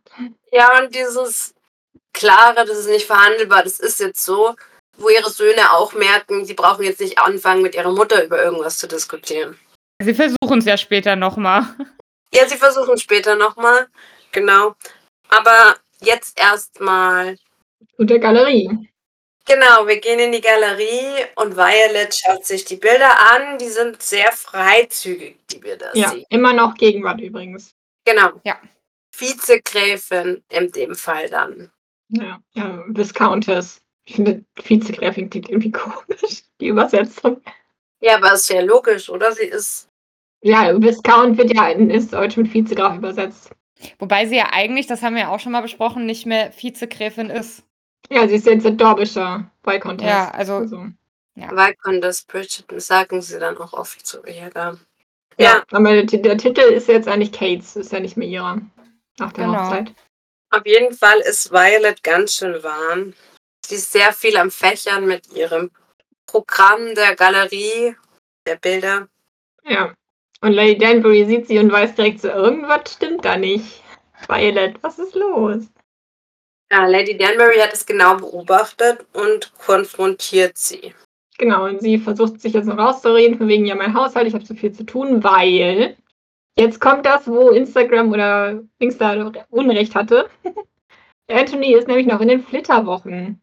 Und da er noch in den Flitterwochen ist, kann er kein Baby haben. Das wird jetzt ganz schön schnell gegangen. Stimmt. Das heißt, die Babys, die wir in der ersten ähm, oder zweiten Staffel war es, äh, Folge. Mhm. Die Babys, die wir mit Violet gesehen haben, ja. Genau, die Babys bei Violet, das waren beides dann äh, Daphnes. Ja. Ja gut, aber ich glaube, sie hat ja auch am Anfang, inner, also für jedes Jahr ein Kind gehabt irgendwie. Ja, dreimal ein Kind und das vierte war dann Nachzügler irgendwie, ne? Ja. Genau, in den Büchern ist ja auch das erste Kind, Emilia, ist ja eigentlich ein Mädchen. Und in der Serie ist es ein Junge. Ja. Keine Ahnung, warum er es so gemacht hat, aber nur mal so als Die Unterschied. Kinder von Kate, über die sprecht ihr gerade. Nein, die Nee, von, Daphne. Ach, von Kate Daphne. hat ja noch keine Kinder. Genau, die sind ja noch in den Flitterwochen. Okay. Daphnes Kinder. Genau. Also jetzt äh, sieht man ja, dass quasi ja die, ähm, die Queen Charlotte-Serie jetzt ja quasi direkt im Anschluss an Staffel 2 sein muss. Ja. Ja. Auf jeden Fall will Lady Danbury jetzt wissen, was los ist. Also sie lässt sich von diesen Stories über die Kinder nicht ablenken. Lustig finde ich, dass ähm, El- Eloise gerade irgendwie voll motzig durch, die, durch das Haus stampft, weil ihr irgendwas nicht passt. Und immer wenn ich Eloise... gestritten. Genau. Sie hat Ja, sich ja mit Pen gestritten. Eben. Eloise und Penelope haben sich in der zweiten Staffel heftig zerstritten am Ende und deswegen scheint sie jetzt äh, ziemlich sauer zu sein. Darauf spielt sie hier an, genau. Und ich muss da immer an die junge Violet denken. Eloise und die junge Violet sind für mich sich so ähnlich. Eloise ist noch ein bisschen emanzipierter, würde ich sagen. Aber das ist so das Kind, das wir zumindest bisher erlebt haben, wo ich am ersten sage, boah, das ist wie Violet. Natürlich, alle Mhm. Kinder haben was von ihr. Auf jeden Fall, aber so diese Ungestümtheit, die Eloise hat, finde ich, hat die junge Violet auch. Ja, in den Büchern finde ich das ganz witzig, weil da ja alle Kinder als Klone ihres Vaters bezeichnet werden, bis auf Hyacinth, also bis auf die jüngste. Hm, Die ist der Klon ihrer Mutter. ja, Die hat ihren Vater halt auch nicht erlebt, ne? Ja, aber auch, also genau, vom Aussehen. genau, vom Außen her komplett. Also nicht von, vom Verhalten her, sondern vor allem vom Aussehen her. Genau, also vom Verhalten her sind die alle, Gleich. ja, Oder ähnlich. ähnlich. Ja, die sind ja zusammen aufgewachsen da. Auf jeden Fall, ähm, ja, wie gesagt, also Lady Danbury konfrontiert Violet noch ein bisschen weiter und fragt nach, was da jetzt eigentlich los ist bei ihr. Und dann, und dann fängt sie wieder an mit ihren blumigen Metaphern. So toll. ähm, ja, ihr, ihr Garten sehnt sich nach Aufmerksamkeit und dann so, es ist Winter. Was für ein Garten. Mitten im Winter. So geil. Ja, Lady Danbury braucht ein paar Sätze, ehe sie versteht, wovon sie spricht. Geh dann nach dein Garten. Genau. Das fand ich auch richtig gut. Mit ihrem Mann hatte sie so viele Blumen in diesem Garten. Ja, so viele verschiedene. Ja, aber ähm, bevor dann Lady Danbury sich da irgendwie oder ja, da näher drauf eingehen kann, ist Violet das Ganze dann zu peinlich und sie verschwindet. Weil sie Obwohl, auch noch sagt, sie hätte heute fast einen Diener gebeten, Ja. sich um ihren Garten zu kümmern. Hallo? ja, aber ich meine, Lady Danbury ist ja erstmal so perplex. Ähm, ich kann eine Weile schon verstehen, dass sie denkt, so, scheiße, jetzt ist mir rausgerutscht, jetzt Ja. gehe ich mal lieber. Ja, wir wissen ja auch, dass Violet nicht über diese Themen sprechen kann. Ja, genau, also. Deswegen hat sie den Garten. In den Büchern kommen wir ja dann auch noch zu dem Thema. Ja. Aber wow, diese Metapher, sie ist so toll. Ich liebe sie. Ja. Genau. Und dann gibt es aber wieder einen Zeitsprung. Wir sind wieder in der Vergangenheit und der zweite Spaziergang von Lady Danbury und Lord Ledger steht an. Ja. Oder beziehungsweise der erste richtige. Die zweite Begegnung da draußen. Heute mit Reitstiefeln. Mhm. Smart. Und sie streift durch die Gegend und erzählt ihr was von Dingen, die man sieht und die man nicht sieht. Was ist da und was ist nicht da. Und diese Mhm. ähm, Szene zeigt uns dann, dass diese Spaziergänge sich wirklich auch wiederholen. Und sie, Genau. ich glaube, drei sehen wir, drei verschiedene, oder? Ja, aber ich glaube, das ist eher so eine Metapher von wegen, das geht jetzt jeden Tag so. Genau, hätte ich auch so Ja. verstanden. Sich da schon sehr nahe kommen. Und das tut ihr aber auch ziemlich gut. Also ich glaube, dieser neue Input, das ist das, was ihr gefehlt hat. Ja, Diese andere Sichtweise. hätte ich jetzt auch behauptet. Tun sich beide gegenseitig gut. Erzählt sie da auch von ihrem Geburtstag, der ansteht, oder ist es erst später? Das ist später. Da ist die Szene, wo sie, also genau, sie sprechen ja darüber, was ist da, was ist nicht da. Und dann ähm, beim letzten Spaziergang sagt sie ja so, ja, seht ihr nicht, ich glaube, In Waldkauz mit dem Lorbeerzweig im Schnabel. genau. Und dann er so, was? Und sie so, ja, anscheinend hat die Schülerin ihren Lehrer übertrumpft oder Ja. überholt. Man sieht ihn besonders deutlich, weil er nicht da ist. Ne? Ja, Schon gut. Aber die Königin will über die Blumengestecke für die Hochzeit sprechen. Sprung in die Gegenwart. Genau. Sprung in die Gegenwart. Und das sind keine Metaphern. Sie möchte wirklich über Blumen sprechen. Ja.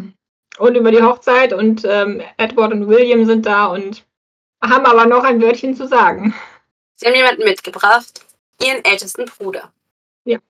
Der sieht aber nicht sehr interessiert an diesem Gespräch aus, finde ich, oder? Also der ist schon so eher so, hm, was? Ja, ja, die haben gesagt, ich soll mitkommen. Was ist jetzt hier? Wieso bin ich hier?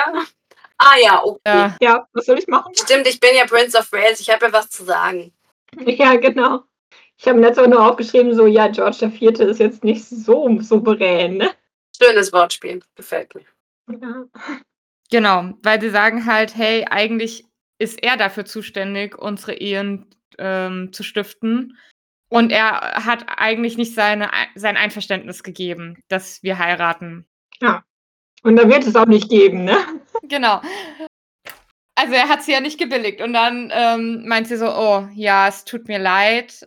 Beziehungsweise, ja, entschuldigt sich auch bei George, weil sie ihn ja beleidigt hätte damit, dass sie ihn übergangen hat. Und dann meint sie so, ja, würdest du die Ehen deiner Brüder billigen? Und er dann einfach nur so, ja, ist gebilligt. Ich finde sie voll smart. Ihr sagt, glaube ich, irgendwas, so- wie sagt sie nicht so, bitte billige sie doch, Georgie. Ja. Und er so, ja, na gut. Und ja, also der Plan von Edward und William ging nicht ganz auf.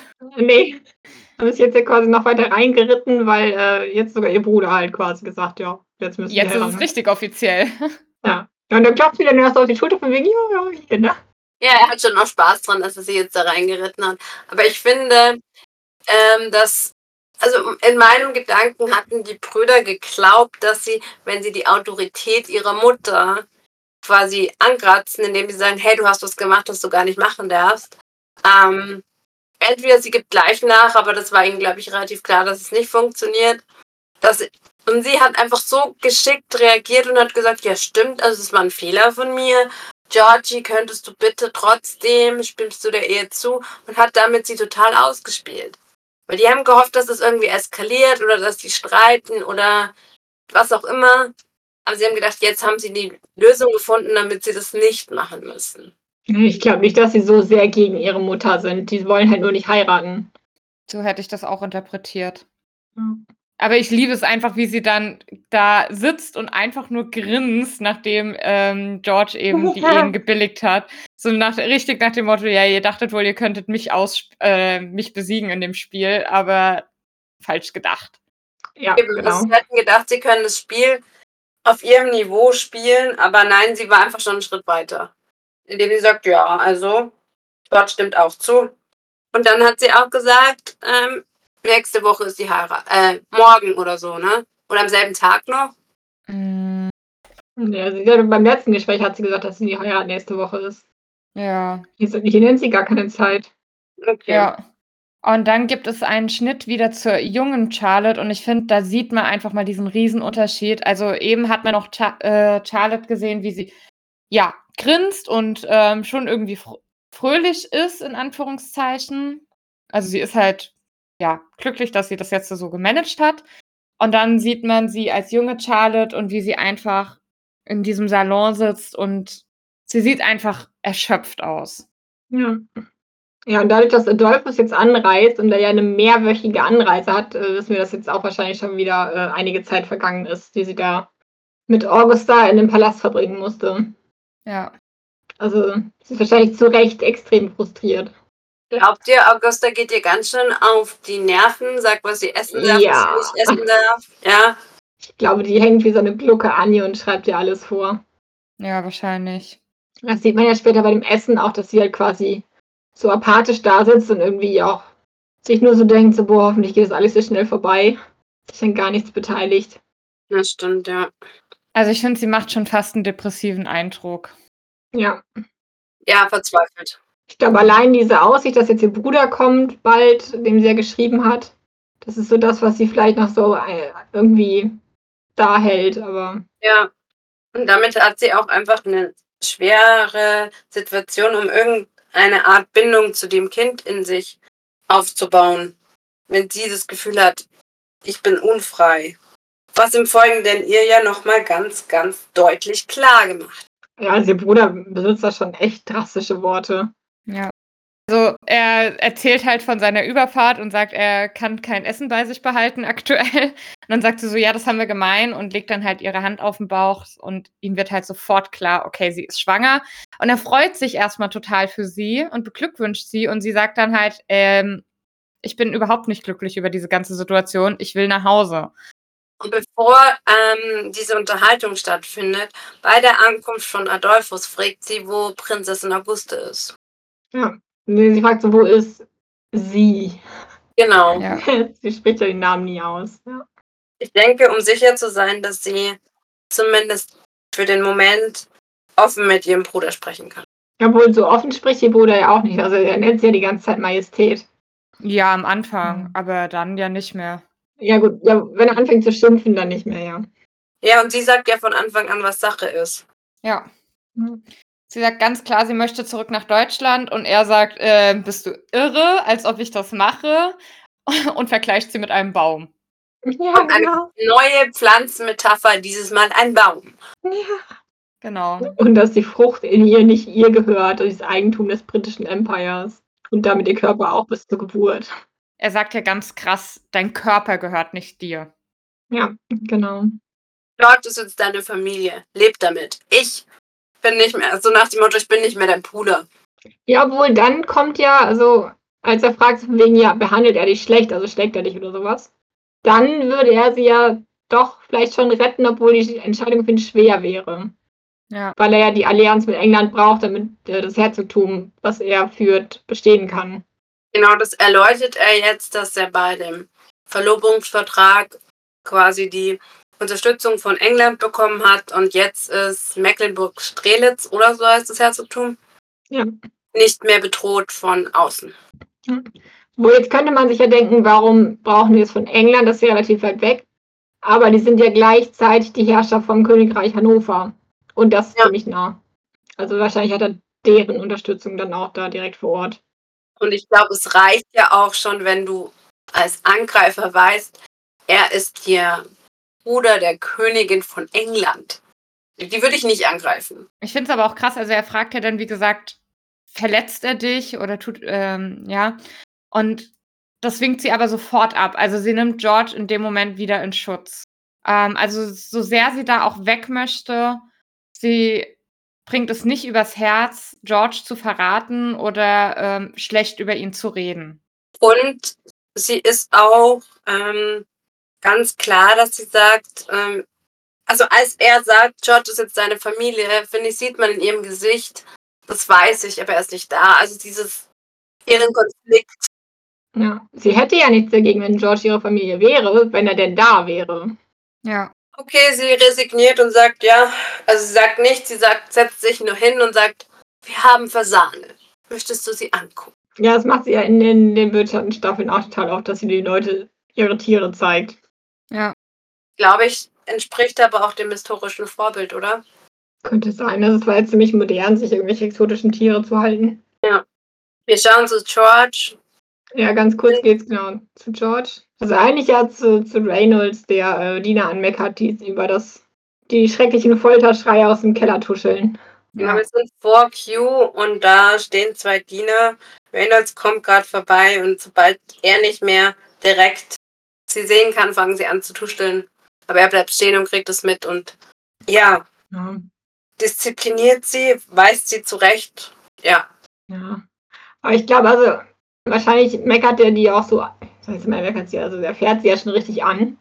Ähm, ich glaube, das macht er auch, weil er selber halt sich auch so hilflos fühlt. Ja. Das ist halt was, was er tun kann. Genau. Ja. Er kann halt zumindest das Gerede unterdrücken, so nach dem Motto, ne, dass, dass nicht noch alle Welt darüber spricht, dass George, also dass der König gefoltert wird in seinem eigenen Haus. Ja. Glaubt ihr, es ist ein offenes Geheimnis? Wird da, also eigentlich müsste man doch sein Personal anweisen und so sagen, ähm, ihr hört einiges und nichts davon geht euch etwas. Also die, man weiß, dass dieses Gefolge tuschelt, die Bediensteten. Aber gerade in dem Fall wäre es doch nochmal wichtig, denen zu sagen, wenn irgendwas rauskommt, habt ihr euren Job verloren. Aber wahrscheinlich nicht nur den Job. Oder den Kopf, wie auch immer. Ja, ja, es ist ja, ähm, also das haben wir in den ersten Folgen ja gesehen, dass dieses, ähm, dass der König nicht gar, also dass er eine Krankheit hat, dass es jetzt schon ein riesiges Geheimnis ist. Also vor allem, dass es eine geistige Krankheit ist, weil er sonst ja den Thron aberkannt haben könnte, äh, bekommen könnte. Also haben die wahrscheinlich reduziertes Personal und dem loyales, die auch schon länger für den König dienen oder so, weil es ist ja auch so lange sein Sitz, oder? Und Q ist ja nicht erst seit der Hochzeit. Nee, das ist ja, also Q ist ja schon so ein bisschen ein Rückzugsort die ganze Zeit. Ja. Und ich denke mal, die, die müssen da verschwiegen sein, weil sonst funktioniert das Ganze ja gar nicht mit der Geheimhaltung. Ja. Also Lady Danbury und Lord Ledger, ich glaube, die haben auch ein Geheimnis. Ja, da springen wir jetzt wieder hin. Wir sitzen da in der Hütte rum. Vor der Hütte. Ja, vor der Hütte. Auf der Bank. Und sie reden über ihre Familien. Und übers Alleinsein. Ja. Das sind schon ziemlich intensive Gespräche, würde ich sagen. Also das, das geht schon ziemlich tief jetzt. Ne? Es ist nicht mehr so ein, so ein bekannten Reden, das ist schon eher so Freunde reden. Da kommt nämlich jetzt auch so dieses Gespräch, dass sie sagt, ähm, ja, sie weiß gar nicht mehr, wer sie ist und sie hat nächste Woche Geburtstag, aber was heißt das schon? Weil sie, sie hat eigentlich nichts mehr, wo sie sagen würde, okay, das ist ihr Leben. Und ähm, Lord Ledger meint dann bestimmt, dass er ihr fehlt und meint, nee, also nicht so wirklich. Also Lord Danbury hat jetzt irgendwie nicht das Gefühl, dass sie ihn vermisst, bei ihr ausgelöst. Und darauf geht Lord Ledger ein und meint, ja, also er vermisst seine Frau jetzt auch nicht so sehr. Ja, Also macht irgendwie klar, dass er sich auch alleine fühlt, obwohl er verheiratet ist. Ja. Obwohl Lady Danbury das ja nochmal auf eine andere Ebene stellt und sagt, es ist vor allem schwierig, eine, eine, allein, eine Frau zu sein, die alleine ist. Ein Ja. Mann, der alleine ist, ist vielleicht auch einfacher. Und ja. Sagt Lord Ledger nicht dann auch, dass man sich auch in einer Ehe allein fühlen kann, egal ob als Mann oder als Frau? Oder wird er nicht so de detailliert?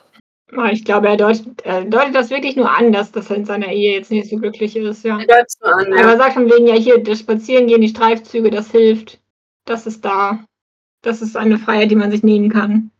Und da habe ich mir schon aufgeschrieben, was läuft da. Und dann kommt erst der Fastbus. Also ich habe hab genau. bis dahin gebraucht, um zu checken, dass da was läuft. Bevor der Fastbus kam. ich meine, die haben sich ja schon die ganze Zeit so komisch angeguckt, ne? Jetzt im Nachhinein. Also, ich habe schon gedacht, als sie sich beim ersten Mal getroffen haben an diesen Hütten, wo ich schon gedacht habe, uh, in welche Richtung geht das jetzt so? Mhm. Ich bin auch, also ohne zu viel vorwegzugreifen, was gleich noch alles passieren wird, ich bin auch nach wie vor ein bisschen zwiegespalten, wie ich diese Entwicklung finden soll. Ja, ich auch. Auch in Bezug, auch dann gerade so im Zusammenhang mit den Gesprächen, die Lady Danbury in der Gegenwart noch mit Violet hat. Ja. Das war so, wo ich echt teilweise gedacht habe, boah, ernsthaft jetzt? Ähm, ja, sie reden da über ihren Papa, den sie ja abgöttisch geliebt hat. Ja, wobei sie das ja nie sagt. Bisher noch nicht. Ja. Also bisher ist das ja noch das große Geheimnis von Lady Danbury. Aber sie denkt, muss es sich ja denken schon, ne? Also. Ja. Auf jeden Fall kommt es in dieser Situation zu keinem Kuss, denn äh, Lord Ledger zieht sich zurück und verabschiedet mhm. sich. Und dann gibt es einen Schnitt, dass die, die Eltern der Lady Danbury wieder vor der Hütte sitzt als erwachsene Frau, ne? Nee, steht sie nicht da? Ja, Im weil Schnee? die Hütte ist ja komplett zerfallen. Also sie steht ja, da. steht, klar. Aber sie ist wieder vor der Hütte. Und der Schnee liegt. Weil sie hat ja in der Galerie schon gesagt, es ist Winter. Wir haben ja Winter, genau. Da gibt es keine ja. Blümengärten. Genau. Und dann wieder Schnitt zurück zu Lady Danbury, die alleine auf ihrem Bett liegt oder im Ehebett? Nee, in ihrem diesmal. Genau. Und dann kommt Coral und sagt, der Rechtsbeistand wird, ist da. Genau. Und jetzt muss Lady Danbury stark sein. Ja. Wo das für mich dann da bei dem Gespräch nicht so viel Sinn gemacht hat, dass, ähm, also der Rechtsanwalt sagt ja, er kann ihr bei dem äh, Titel und so nicht helfen. Und eröffnet ihr dann, dass sie quasi pleite ist. Genau. Ja. Und das hat mich für mich dann erstmal nicht so viel Sinn gemacht, weil sie ja später auch in der, in der Krypta und so ja äh, sagt, sie spendet sein Geld. Wisst ihr noch? Ja. Ja, gut, aber vielleicht hat sie es ja geschafft, quasi das Geld seiner Ländereien oder so wieder, wieder zurückzuerwirtschaften, sage ich mal. Dann ist ja. es ja immer noch irgendwo sein Geld. Ja, genau, muss sie dann ja, weil also hier, also der Rechtsabspeicher stellt es hier ja schon so ein bisschen da so, ähm, heiraten Sie mal lieber, weil das hier werden Sie alles verlieren. Es genau, es sei denn, beziehungsweise. Also sie auch arme Witwe, also. Ja, wobei ich habe das jetzt auch so verstanden, vor allem wenn ihr halt der Titel abgesprochen wird. Weil wenn sie den Titel verliert, dann verliert sie auch ihren Landsitz auf dem, also auf dem Sitz, wo sie jetzt so, ist. Ah, okay. Das andere genau. Haus hat er verkauft, findet sie jetzt raus. Genau, um halt diesen neuen Lebensstil zu finanzieren. Aber wenn sie jetzt den Titel behält, dann behält sie ja auch alle Rechte der Ländereien und so und dann ist sie ja nicht mittellos. Okay, also quasi geht es jetzt bei dem Titel behalten für sie um alles oder nichts. Genau. Ja. Okay. Und wie du schon gesagt hast, empfiehlt der Rechtsbeistand ihr eine neue Heirat oder sie sucht Unterschlupf bei Verwandten. Ja. Und meines Erachtens, also oft, dass das Geld weg ist, das findet sie ja, das macht sie ja auch dem Rechtsbeistand gegenüber klar. Das, was hat er gemacht? Wir waren so viel, so viel Geld hat er aus seinem Königtum, oder? Ja, irgendwas mit Diamanten oder sowas war das doch, oder? Ja, mitgebracht, ja. was ist mit diesem ganzen Geld passiert. Und diese Frustration wird dann in der folgenden Szene ja nochmal relativ klar. Sie schlägt gegen das Bett. Hatte, hatte ja Angst, dass sie sich dabei wirklich verletzt. Dann zieht sie das Bett halb ab und ist einfach fertig. Ja. Ja, und ich finde es aber auch von, von Lord Danbury echt unmöglich, weil er quasi so alles verschwendet hat, damit er jetzt da den feinen Lord spielen kann. Und er hat ja dann weder an seine Frau gedacht, was passiert, wenn er stirbt, weil er war schon ein bisschen älter. Also wenn er da überhaupt gar nicht vorgesorgt hat. Und er hat ja auch nicht an seine vier Kinder gedacht. So null. Ja, aber das passt auch. Er hat gesagt, okay, ich verbrauche jetzt einfach alles, damit ich ein schönes Leben habe, damit ich hier zu den Jagden eingeladen werde, in die Clubs kann, Das kaufe ich mir jetzt alles irgendwie und ähm, was dann auch für meine Kinder überbleibt, ja, egal, ne? Ich finde, das passt perfekt. Ja, es passt total zu ihm und ich mag ihn dadurch noch weniger. Also, Einfach ein Aas. ja. Aber die junge Queen Charlotte leidet auch. Oder sie ist apathisch, wie ihr vorhin gesagt habt. Sie sitzt mit Prinzessin Augusta und Adolphus bei Tisch. Ja, das ist Ja. ja das, was ich vorhin meinte, ne, wo sie einfach sehr apathisch wirkt und äh, auch gar nicht erst reagiert auf das Gespräch, erst als ihn mehrfach anspricht. Und Adolphus wundert sich auch total, wo ist denn hier dein Mann? Den habe ich Ja. noch gar nicht gesehen. Genau das halbe Tischgespräch zählt sich nämlich nur über Charles, ähm, Charles, sag ich schon, George. Ja, Ich glaube, langsam wird Adolphus hier halt bewusst, was Charlottes Problem ist. Ja, also dass einfach auch hier irgendwas nicht stimmen kann. Ja, genau. Und bei dem Tischgespräch, finde ich, versuchten zumindest Prinzessin Auguste noch den Schein zu wahren. Aber Mhm. dann, wenn sie der Musik lauschen im Salon, sagt sie ja mehr oder weniger, du bist frei. Du hast deinen Dienst getan und wenn es nach mir geht, müsstest du George auch nie wiedersehen. Außer wir brauchen einen weiteren Sohn.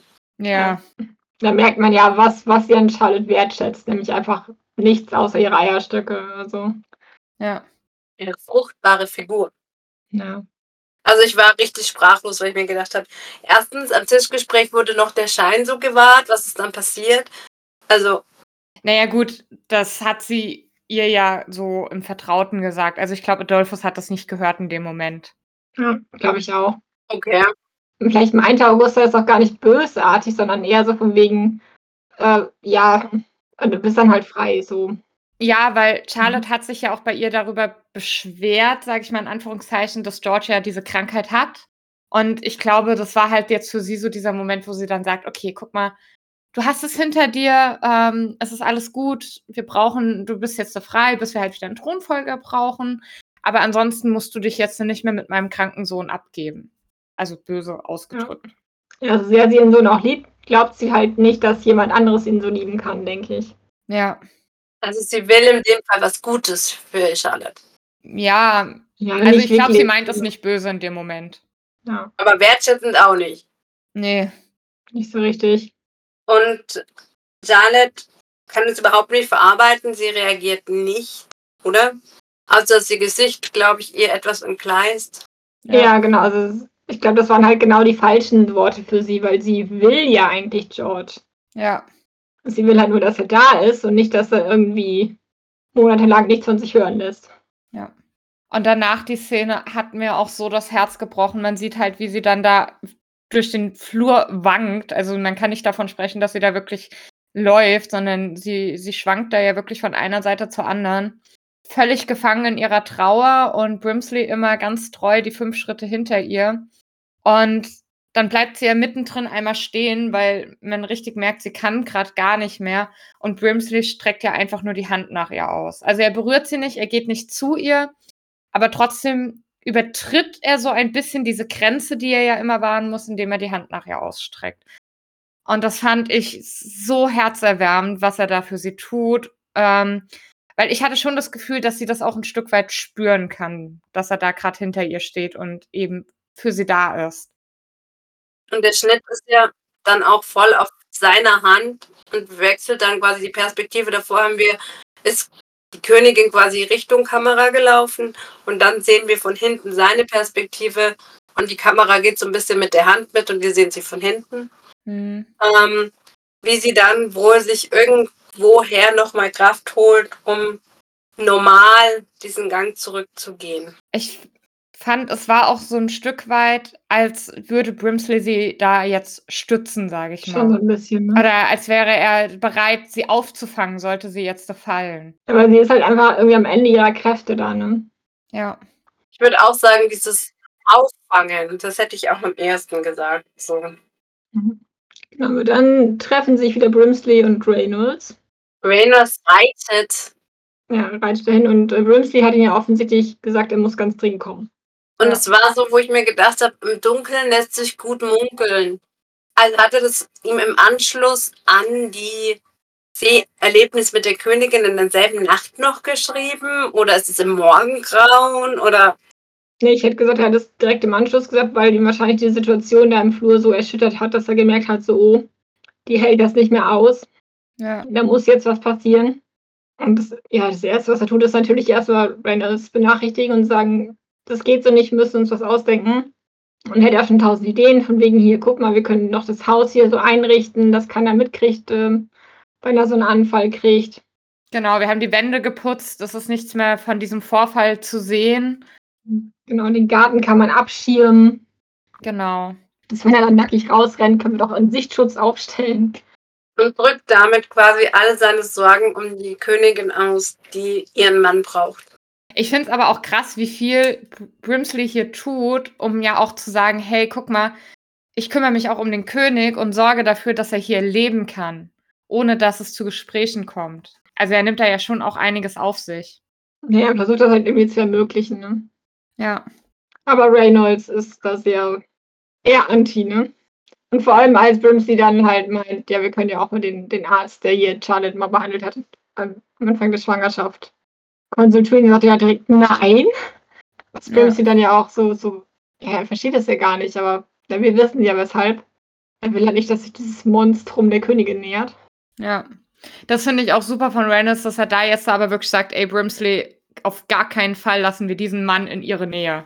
Genau, weil er das dann ja nicht erklären kann, dann ist Brimsley schon wieder so, ah, du verweigerst mir Hilfe, du siehst mich nicht gleichberechtigt, du sagst mir nichts. Ja. Ich habe auch aufgeschrieben, dass mich Reynolds in dem Fall total überhaupt nicht kooperativ erlebe. Er erklärt sich nicht, er sagt einfach nur nein, nein, nein. Hm. Genau, aber Reynolds reitet zurück und endlich will er handeln. Ja, er sucht den König. Er geht ja sogar in, in, in den Raum mit dem Stuhl, der ist ja nicht verschlossen, weil die gerade ja in dem Nebenraum sind. Mhm. Und dann sieht er, was sie da mit ihm machen und ist halt einfach nur entsetzt. Sieht man das da, was sie mit ihm machen, oder sieht man das erst später? Nee, das ist das mit dem Eisbad. Ah, okay, ja, genau. Gut, aber das kennen wir ja schon. Genau, das spätere ist dann noch heftiger, ja. Genau, er sieht, wie er ins Eisbad getaucht wird. Er sitzt da drin und die, die drücken ja immer wieder seinen Kopf unter Wasser. Ja. Der Er sagt ja quasi pausenlos nochmal, nochmal, nochmal. Er hat ja gar keine Möglichkeit, Luft zu kriegen. Ja. Und Reynolds versucht dann körperlich einzugreifen, wird aber dann direkt wieder vor die Tür gesetzt. Ja, also der wird ja wirklich rausgeschmissen. Ja, also gewaltsam. Ja. Also, Und da ist er ja auch den Tränen nah. Also da sieht man noch mal richtig seine Verzweiflung. ja. Ja, ich meine, der opfert ja quasi sein Leben dem König und das dann so zu sehen, wie der so behandelt wird, das ist natürlich Ja. schon echt krass. Den Wechsel zu Lady Danbury. Die von dem Schleier genervt ist. Ja, es ist, finde ich, sehr symbolisch. So nach dem Motto, Ja. ich habe keinen Bock mehr zu trauen. Es nervt. Ja, ja, es ist- jetzt dann offensichtlich Frühling. Ja, das sieht nicht mehr nach. Winter aus. Ja, Genau, ja gut, das, das Winter hatten wir aber auch nicht äh, hier in dem Ach stimmt, das war in der Part Gegenwart. gehabt, sondern da, wo wir jetzt wieder hinkommen. Ja, wir sind wieder in der. Gegenwart, wieder in der Galerie. Genau. Aber bei der Szene wollte ich mal sagen, da sehen wir ja drei ihrer Kinder und die Nanny. Ja. genau. Wir Und sehen das eine Mädchen ist ja schon älter als die beiden Jungen. die Lady Danbury, wie sie beobachtet, wie ihre Kinder spielen. Heißt, du Mhm. sagst, ähm, Anne Danbury ist da nicht dabei. Offensichtlich nicht, vielleicht ist sie zu klein. Du weißt. Okay. Auf jeden Fall Dominic, Cedric sind dabei und wer das Mädchen ist, wissen wir nicht. Ja, genau. Okay. Ich finde, sie hatte auch so einen nachdenklichen Gesichtsausdruck und fängt ja dann so leicht an zu lächeln. Ich habe überlegt, ob ihr da vielleicht schon die Idee kommt, ähm, mit ihrem oder ja, Sohn. ihren Sohn äh, zur, zu Augusta zu bringen, um eben über diese Erbschaft zu sprechen. Ich denke auch, ja. Aber dann kommt der Switch in die Gegenwart und sie sind wieder in der Galerie, diesmal bei Nacht. Lady Danbury hat dafür gesorgt, dass sie die Galerie ganz für sich haben. Ja, Genau. Und sie möchten nochmal das Blumenthema aufgreifen. genau. Das Garten- und Blumenthema. Genau. Also sie ist halt sehr beeindruckt davon, dass ähm, Violet sich ihr gegenüber so geöffnet hat, weil es ja schon ein Zeichen von echter Freundschaft ist und man das halt im Adel wenig findet. Ja. Aber ja, Violet ist noch skeptisch, ob sie über das Thema weiterreden möchte. Aber ich habe mir nur aufgeschrieben, ich fand die Rede von Lady Danbury toll. Ja, so Ja. viele verschiedene Aspekte, die die da reingebracht hat. Ich habe mir jetzt nicht genau aufgeschrieben, was sie gesagt hat, aber sie war eben dieses Freundschaftsthema, dieses Öffnen und auch einfach bis zu einem gewissen Grad, wo sie sagt, das ist okay. Alles, was du fühlst, ist okay. Ja. Und du brauchst dich von Ja. mir nicht rechtfertigen. Also sie sagt halt, dass die Gesellschaft sehr oberflächlich ist, immer diesen Klatsch hat und auch wenn wir äh, oder auch wenn die immer so Ehe stiften und so, dass die halt nie wirklich mal über dieses Thema sprechen. Ein bisschen so, was, über was habt ihr in der T-Gesellschaft geredet? Naja, über das, was man halt spricht. Die neueste Mode, die neuesten Verlobungen und wer mit wem getanzt hat. So. Genau. Ja, und halt die- als Mütter fungieren ja sehr als Kupplerinnen. Das heißt, sie predigen ihren Kindern die ganze Zeit, sie müssen nach Liebe und Romantik suchen und sich einen Ehemann, Frau suchen.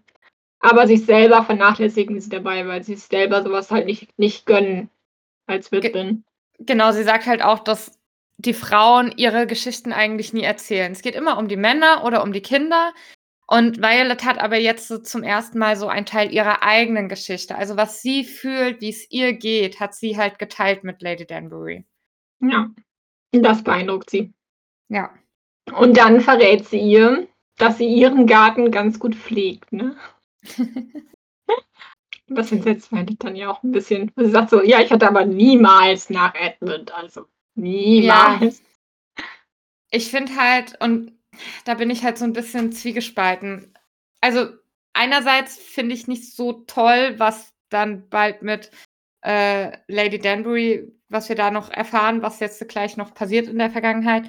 Andererseits, Mhm. ich habe jetzt halt schon ähm, Vermutungen gelesen, dass jetzt diese Szene, wo dann gerade auch Violet halt sagt, sie sehnt sich halt nach dieser körperlichen Nähe wieder, ähm, wird halt vermutet, dass sie auch noch eine neue Liebesgeschichte kriegen soll im Laufe der Bridgerton-Serie.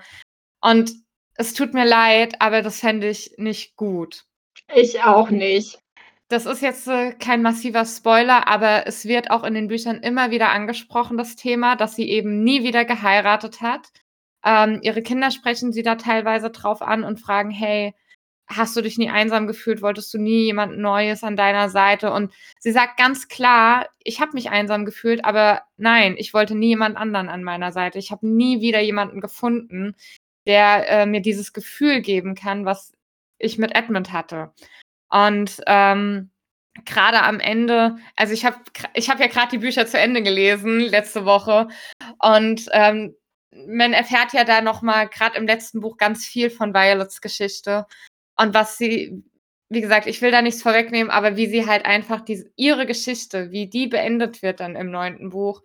Es tut mir leid, wenn die in der Serie ihr eine neue Liebesgeschichte geben. Es ist nicht so, dass ich ihr nicht gönnen würde, aber es passt nicht zu ihr. Nee, überhaupt nicht. Es würde so viel von ihrem Charakter kaputt machen. Ja. Aber hier ist es ja diese große Liebe, dieses große Vorbild, dass sie ihren Mann über den Tod hinaus immer geliebt hat. Ja. Ich will ja nicht gegen Romantik sein, aber kann sie nicht jemanden anderen haben und trotzdem die große Liebe immer verehren? Sie könnte, aber es wird halt wirklich nicht zu ihr passen. Ja. Es wird aber in dieser Szene, also wir sind ja jetzt nicht beim Buch, relativ klar, dass sie eine Pflege für ihren Garten sich wünscht. Ja, schon klar, aber also auch das hat mich schon ein bisschen gestört, dass es so explizit Ja. wurde. Ja. Also, dass sie über Einsamkeit spricht und dass sie Edmund vermisst, da kein Problem. Das passt perfekt. Nur dieses, ah, wie soll ich sagen, dass sie so, so spitz ist, sage ich jetzt mal, ne? Also, dass sie wirklich ähm, dieses Bedürfnis hat, da körperlich was zu machen, das, das passt halt auch schon nicht so ganz zu ihr. Ja. Also, das, wie gesagt, das könnte ich sogar noch so ein bisschen akzeptieren, weil ich glaube, so, so ein bisschen deutet sie das auch in den Büchern an, dass sie sich da schon auch teilweise noch jemanden gewünscht hätte. Ja, Aber dass sie halt trotzdem immer treu geblieben ist. Ähm, ja. Wie kann man einem Toten treu sein? sie wollte halt nie wen anderes. So ist es in den Büchern. Und sie konnte sich das nicht vorstellen. Ja. Aber wir kommen da halt auch, weil das, es geht ja dann in der Szene noch weiter. Also Lady Danbury nimmt sie ja dann so ähm, am Arm und führt sie dann zu einem Bild und sagt, hier, das ist übrigens mein Lieblingsbild. Und wir sehen, es ist das Hochzeitsporträt von Queen Charlotte und George. Also es wurde vollendet. Sie sind beide drauf zu sehen.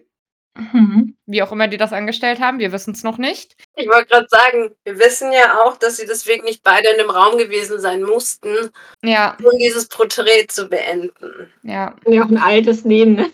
Ja, Aber Lady Danbury eröffnet ihr dann, dass halt Charlotte immer noch treu ist und eben keine Affären hat. Und dass ihr Garten blüht.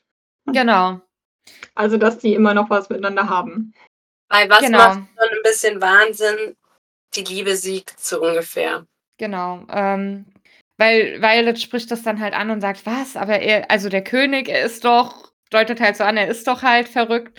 Und Lady Danbury sagt genau das, was du eben gesagt hast. Naja, aber wahre Liebe ist halt größer.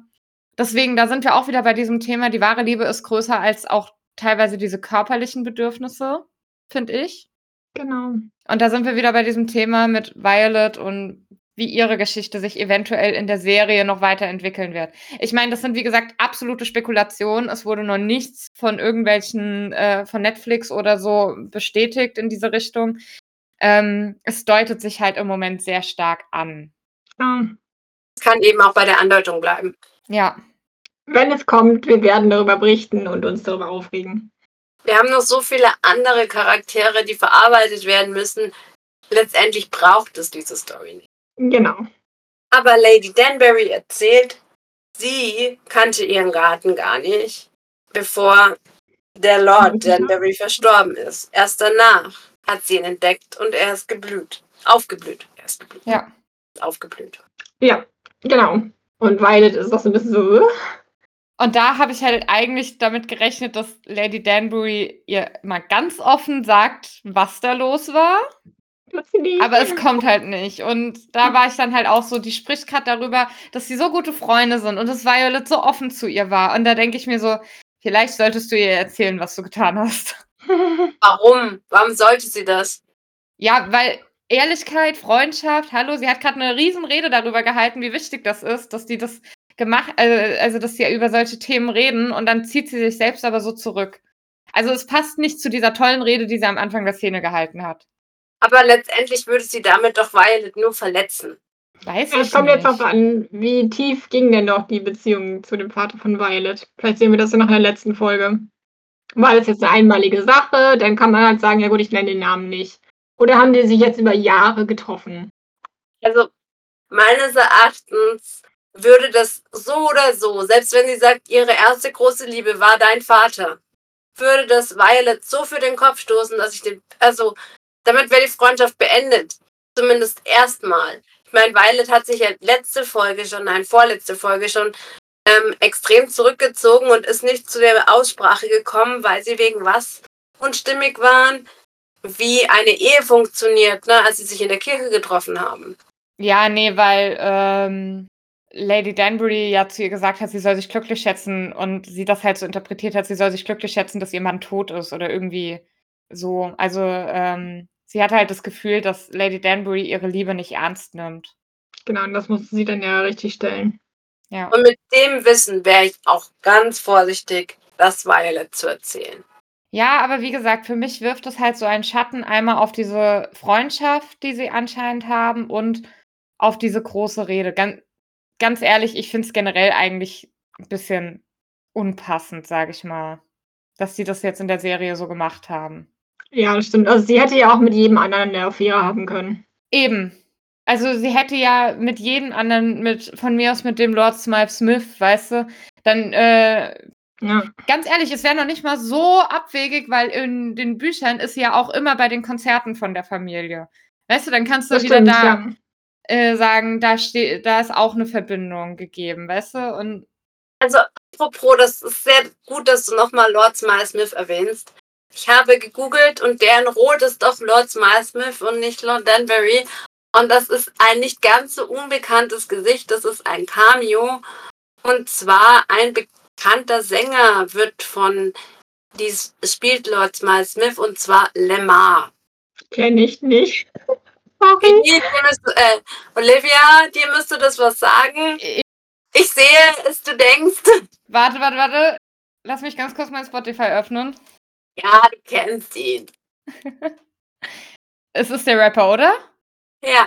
Ja, natürlich. Also er hat zum Beispiel die British Awards eröffnet zusammen mit Lionel Richie. Ich bin gerade nur so am gucken, wie heißt er nochmal mit Vorname und ich finde, dann macht es sofort Klick. Aktuell hat er sich, glaube ich, aus der Musik ein bisschen zurückgezogen. Also ja, äh, doch, kenne ich. Gut. Jetzt ist die Königin aber wieder in dem Garten, wo wir vorhin schon drauf angespielt haben. Die Felder von George. Genau. Und ich habe ja vorhin schon gesagt, ich fand erstmal voll gut, dass sie die ganzen, das ganze Gemüse hat ernten lassen und ähm, den Armen gespendet hat. Und hier ist dann halt so die Frage, okay, sollen wir jetzt wieder neu anpflanzen? Und da sagt sie halt, nein, lass den Garten so, wie er ist. Dann lass ihn verdörren, sozusagen. Ja. Ne? Aber man sieht, also es ist quasi alles geerntet, es ist äh, verblüht, vertrocknet. Also eigentlich müsste man jetzt alles neu machen. Und sie sagt, nee. Ja. Und dann kommt es zu einer kleinen Auseinandersetzung mit Brimsley. Also die Felder wirken in dem Fall auch ein bisschen wie eine Metapher. Denn Brimsley meint, ähm, dass sie England nicht im Stich lassen dürf, darf, dürfe, dürfe, ja. ja. Und wenn sie die Felder nicht wieder bestellen, lässt sie ja England insofern auch im Stich, weil letztes Mal hat sie das, den Ertrag ja den Armen gegeben. Ähm, Aber ist da recht klar und sagt, sie bleiben hier, denn wenn ich, wenn irgendwas passiert, werden sie schuldig sein. Und man weiß aber, also ich habe in dem Moment nicht gecheckt, was sie vorhat. Ähm, ja, doch, weil, also er sagt ihr ja relativ deutlich. Genau, weil er sagt ihr relativ deutlich, hey, du darfst das Land nicht verlassen. Also er betont wirklich, sie darf das Land nicht verlassen.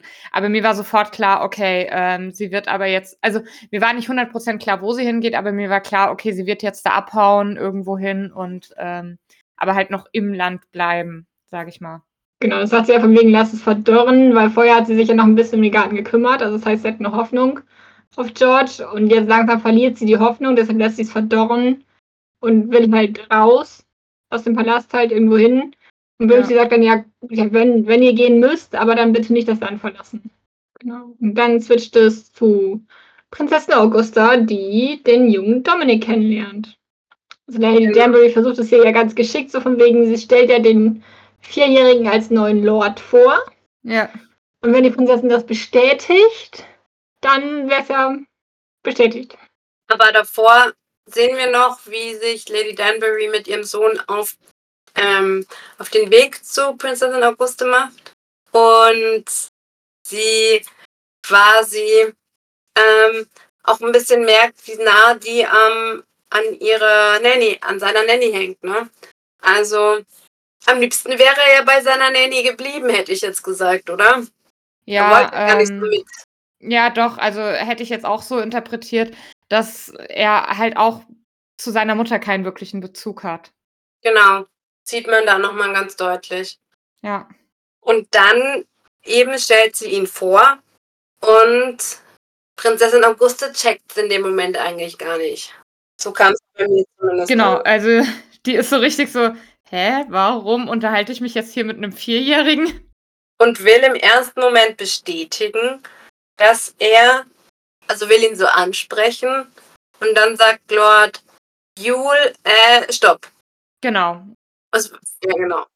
Und in dem Fall wird das ganze Thema abgehandelt, indem die Prinzessin sagt, ähm, ja, sprich doch einfach noch, sprech doch einfach nochmal vor.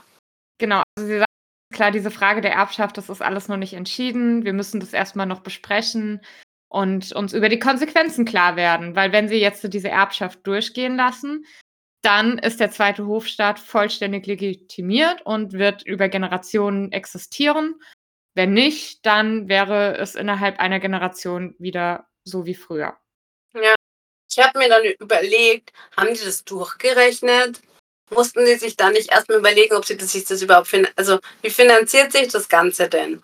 Ist das Geld, das vom Königstum dann gegeben wird? Oder sind es einfach Ländereien, die irgendjemanden weggenommen wird?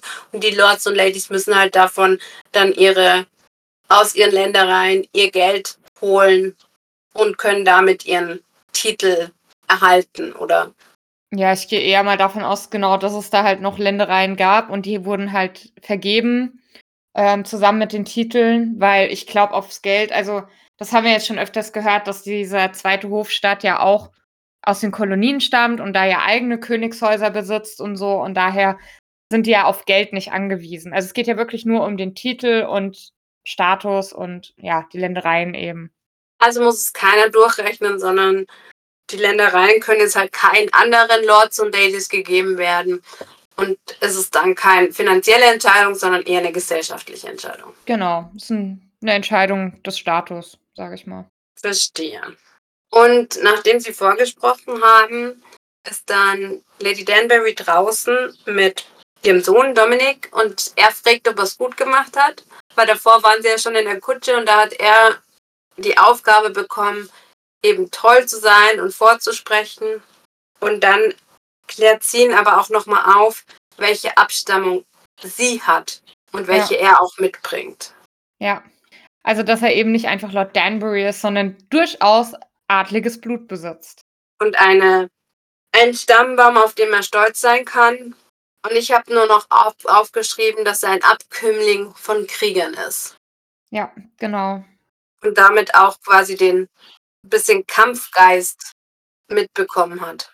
Ja, sie verlangt von ihm ja quasi, dass, dass er auch dann um seine Rechte kämpfen soll, wenn er groß ist. Oder jetzt auch schon.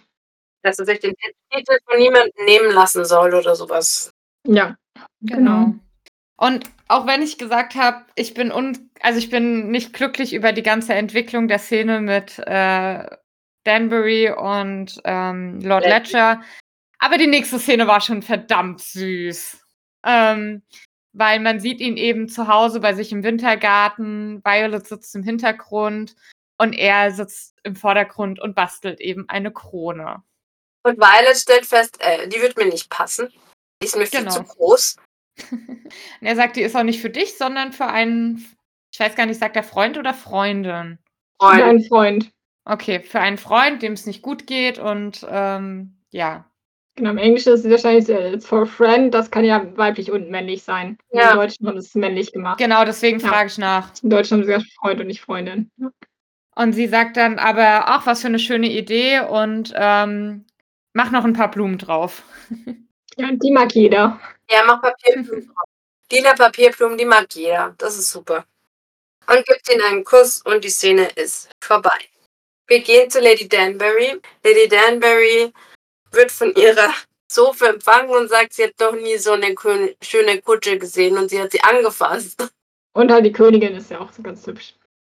Genau. Ja. Und Lady Danbury ist aber wenig euphorisch, dass Charlotte jetzt plötzlich bei ja. ihr da ist. Genau, das erklärt sie ja später auch noch. Genau, weil. Ihr seid sofort klar, dass diese Situation schief gehen kann. Ja. Ja, ja quasi, wenn sie jetzt äh, Charlotte aufnimmt, was sie ja quasi von ihr verlangt, ähm, dann wird sie halt Hochverrat begehen, weil sie ja quasi der flüchtigen Unterschrift bietet und quasi ja den, den Königserben entführt. Sie sagt ja ganz klar, ähm, ihr solltet zu Hause sein und nicht hier. Und du siehst richtig, wie Charlotte mit den Tränen kämpft und erklärt, das ist nicht mein Zuhause. Aber erstmal spricht sie, Queen Charlotte, Lady Danbury persönlich ihr mit ihr Beileid aus. Ja, ich denke, das war so der offizielle Grund. Ja, aber da sagt kann ich auch, solch ein Schmerz, wir trauern. Ja, das ja. ist ihre, ihre Standardrede bei trauernden Leuten. Finde ich einfach super. Schmerz, solch Schmerz, wir trauern. Genau, aber Lady Danbury eilt dann ja aus dem Raum, als sie klar wird, dass Charlotte da bleiben will, um sich mit ihrer Zofe zu beraten und ähm, schickt sie dann erstmal in den Palast, um zu sagen, ey, die ist hier, Bitte schickt mich ja. abholen. Und wir genau. sind dann quasi mit dem Boten losschicken, landen wir auch gleich im Palast. Ähm, und Adolphus meint, was geht denn eigentlich mit euch so ungefähr? Wie schafft ihr es denn, die Königin aus? Ihr habt doch nur einen Job, one Job, ja? Und Brimsley ist da mal ganz deutlich. Ja. Also Brimsley sagt genauso, ey, du bist hier fremd, halt mal den Rand, schrei hier nicht so rum, das ist sollte besser niemand mitkriegen, dass die Königin gar nicht da ist. Die ist wahrscheinlich nur kurz einen Ausflug machen. Alles gut. so offiziell. Und dann sind wir wieder bei Königin Charlotte. Die sich ja, Moment, ich finde es auch richtig stark, dass Adolphus sich entschuldigt. Das stimmt, ja. Das einsieht. Ja. Also er merkt halt auch, dass Brimsley sich wirklich um Charlotte kümmert. ja. Und dass er halt nicht so ein, so ein blöder Lakai ist, der da einfach ne, irgendwie nichts zu sagen hat und ihr nur hinterher rennt, sondern dass er halt auch wirklich was tut. Und man sieht richtig, wie es in seinem, also in dem Moment, wo er gesagt hat, bekommt, ähm, komm mal runter, sei mal leise, es sollen nicht alle mitkriegen, sieht man richtig, wie es in seinem Kopf, oh, Okay, ja. wäre vielleicht wirklich klüger, wenn nicht jeder merkt, dass die Königin mit dem Erben verschwunden ist. Vielleicht. Die Königin hat sich dabei bequem gemacht bei Lady Danbury. Ja. Sie ist auch im gleichen Raum. Lady Danbury hat sich ja vor die Tür gesetzt, damit sie nicht abhauen kann. Und jetzt geht sie rein und beichtet ihr quasi, dass sie wen geschickt hat. Also, dass sie nicht die Freundin war, die die Charlotte haben wollte, sondern einfach nur die Untertanin.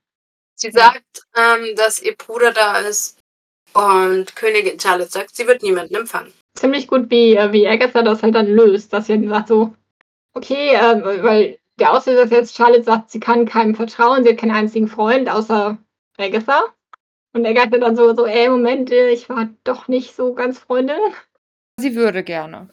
Genau, und dann schließen sie jetzt quasi erst die Freundschaft. Ja. Also auf Null und jetzt können wir Freunde sein. Davor war ich nur seine Untertanin. Genau. Also ja, sie, also sie war der Königin treu, aber nicht, ja.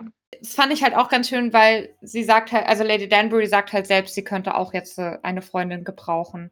Genau. Stimmt ja auch, also Charlotte kann ihr den, den Titel sichern, ne?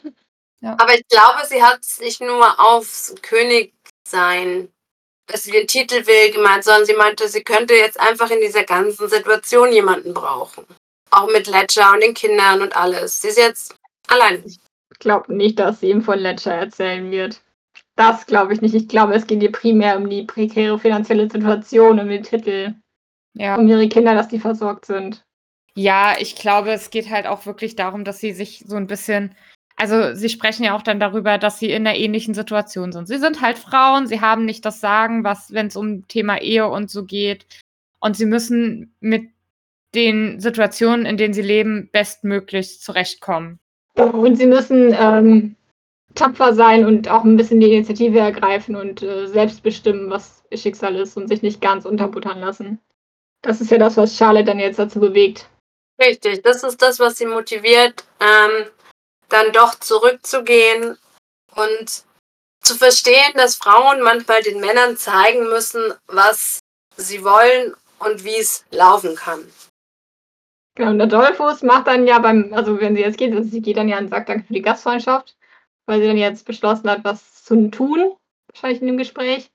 Und Adolphus baggert dann nochmal so richtig schön Lady Danbury an, oder? Schon, oder? Ich wollte gerade sagen, da, da läuft noch was, als die sich angucken. Ja, so, danke für den Liebreiz, so was.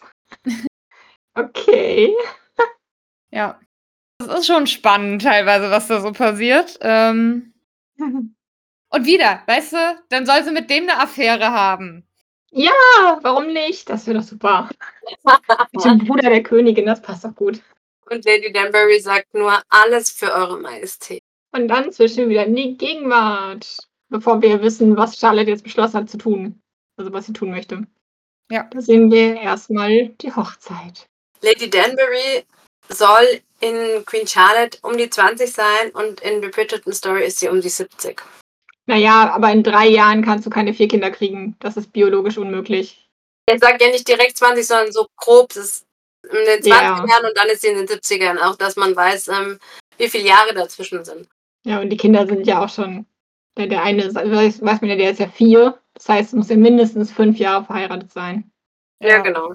Und das eine Mädchen sieht ja definitiv größer aus. Also, Also ich hätte jetzt schon so Mitte 20 da geschätzt. ja, auf Ja. jeden Fall.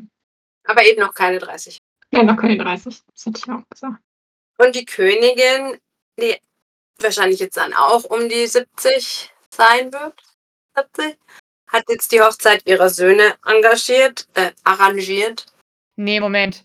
Die Königin müsste doch jünger sein, weil die ist ja in der Serie tatsächlich erst 17. Nee, 17, genau.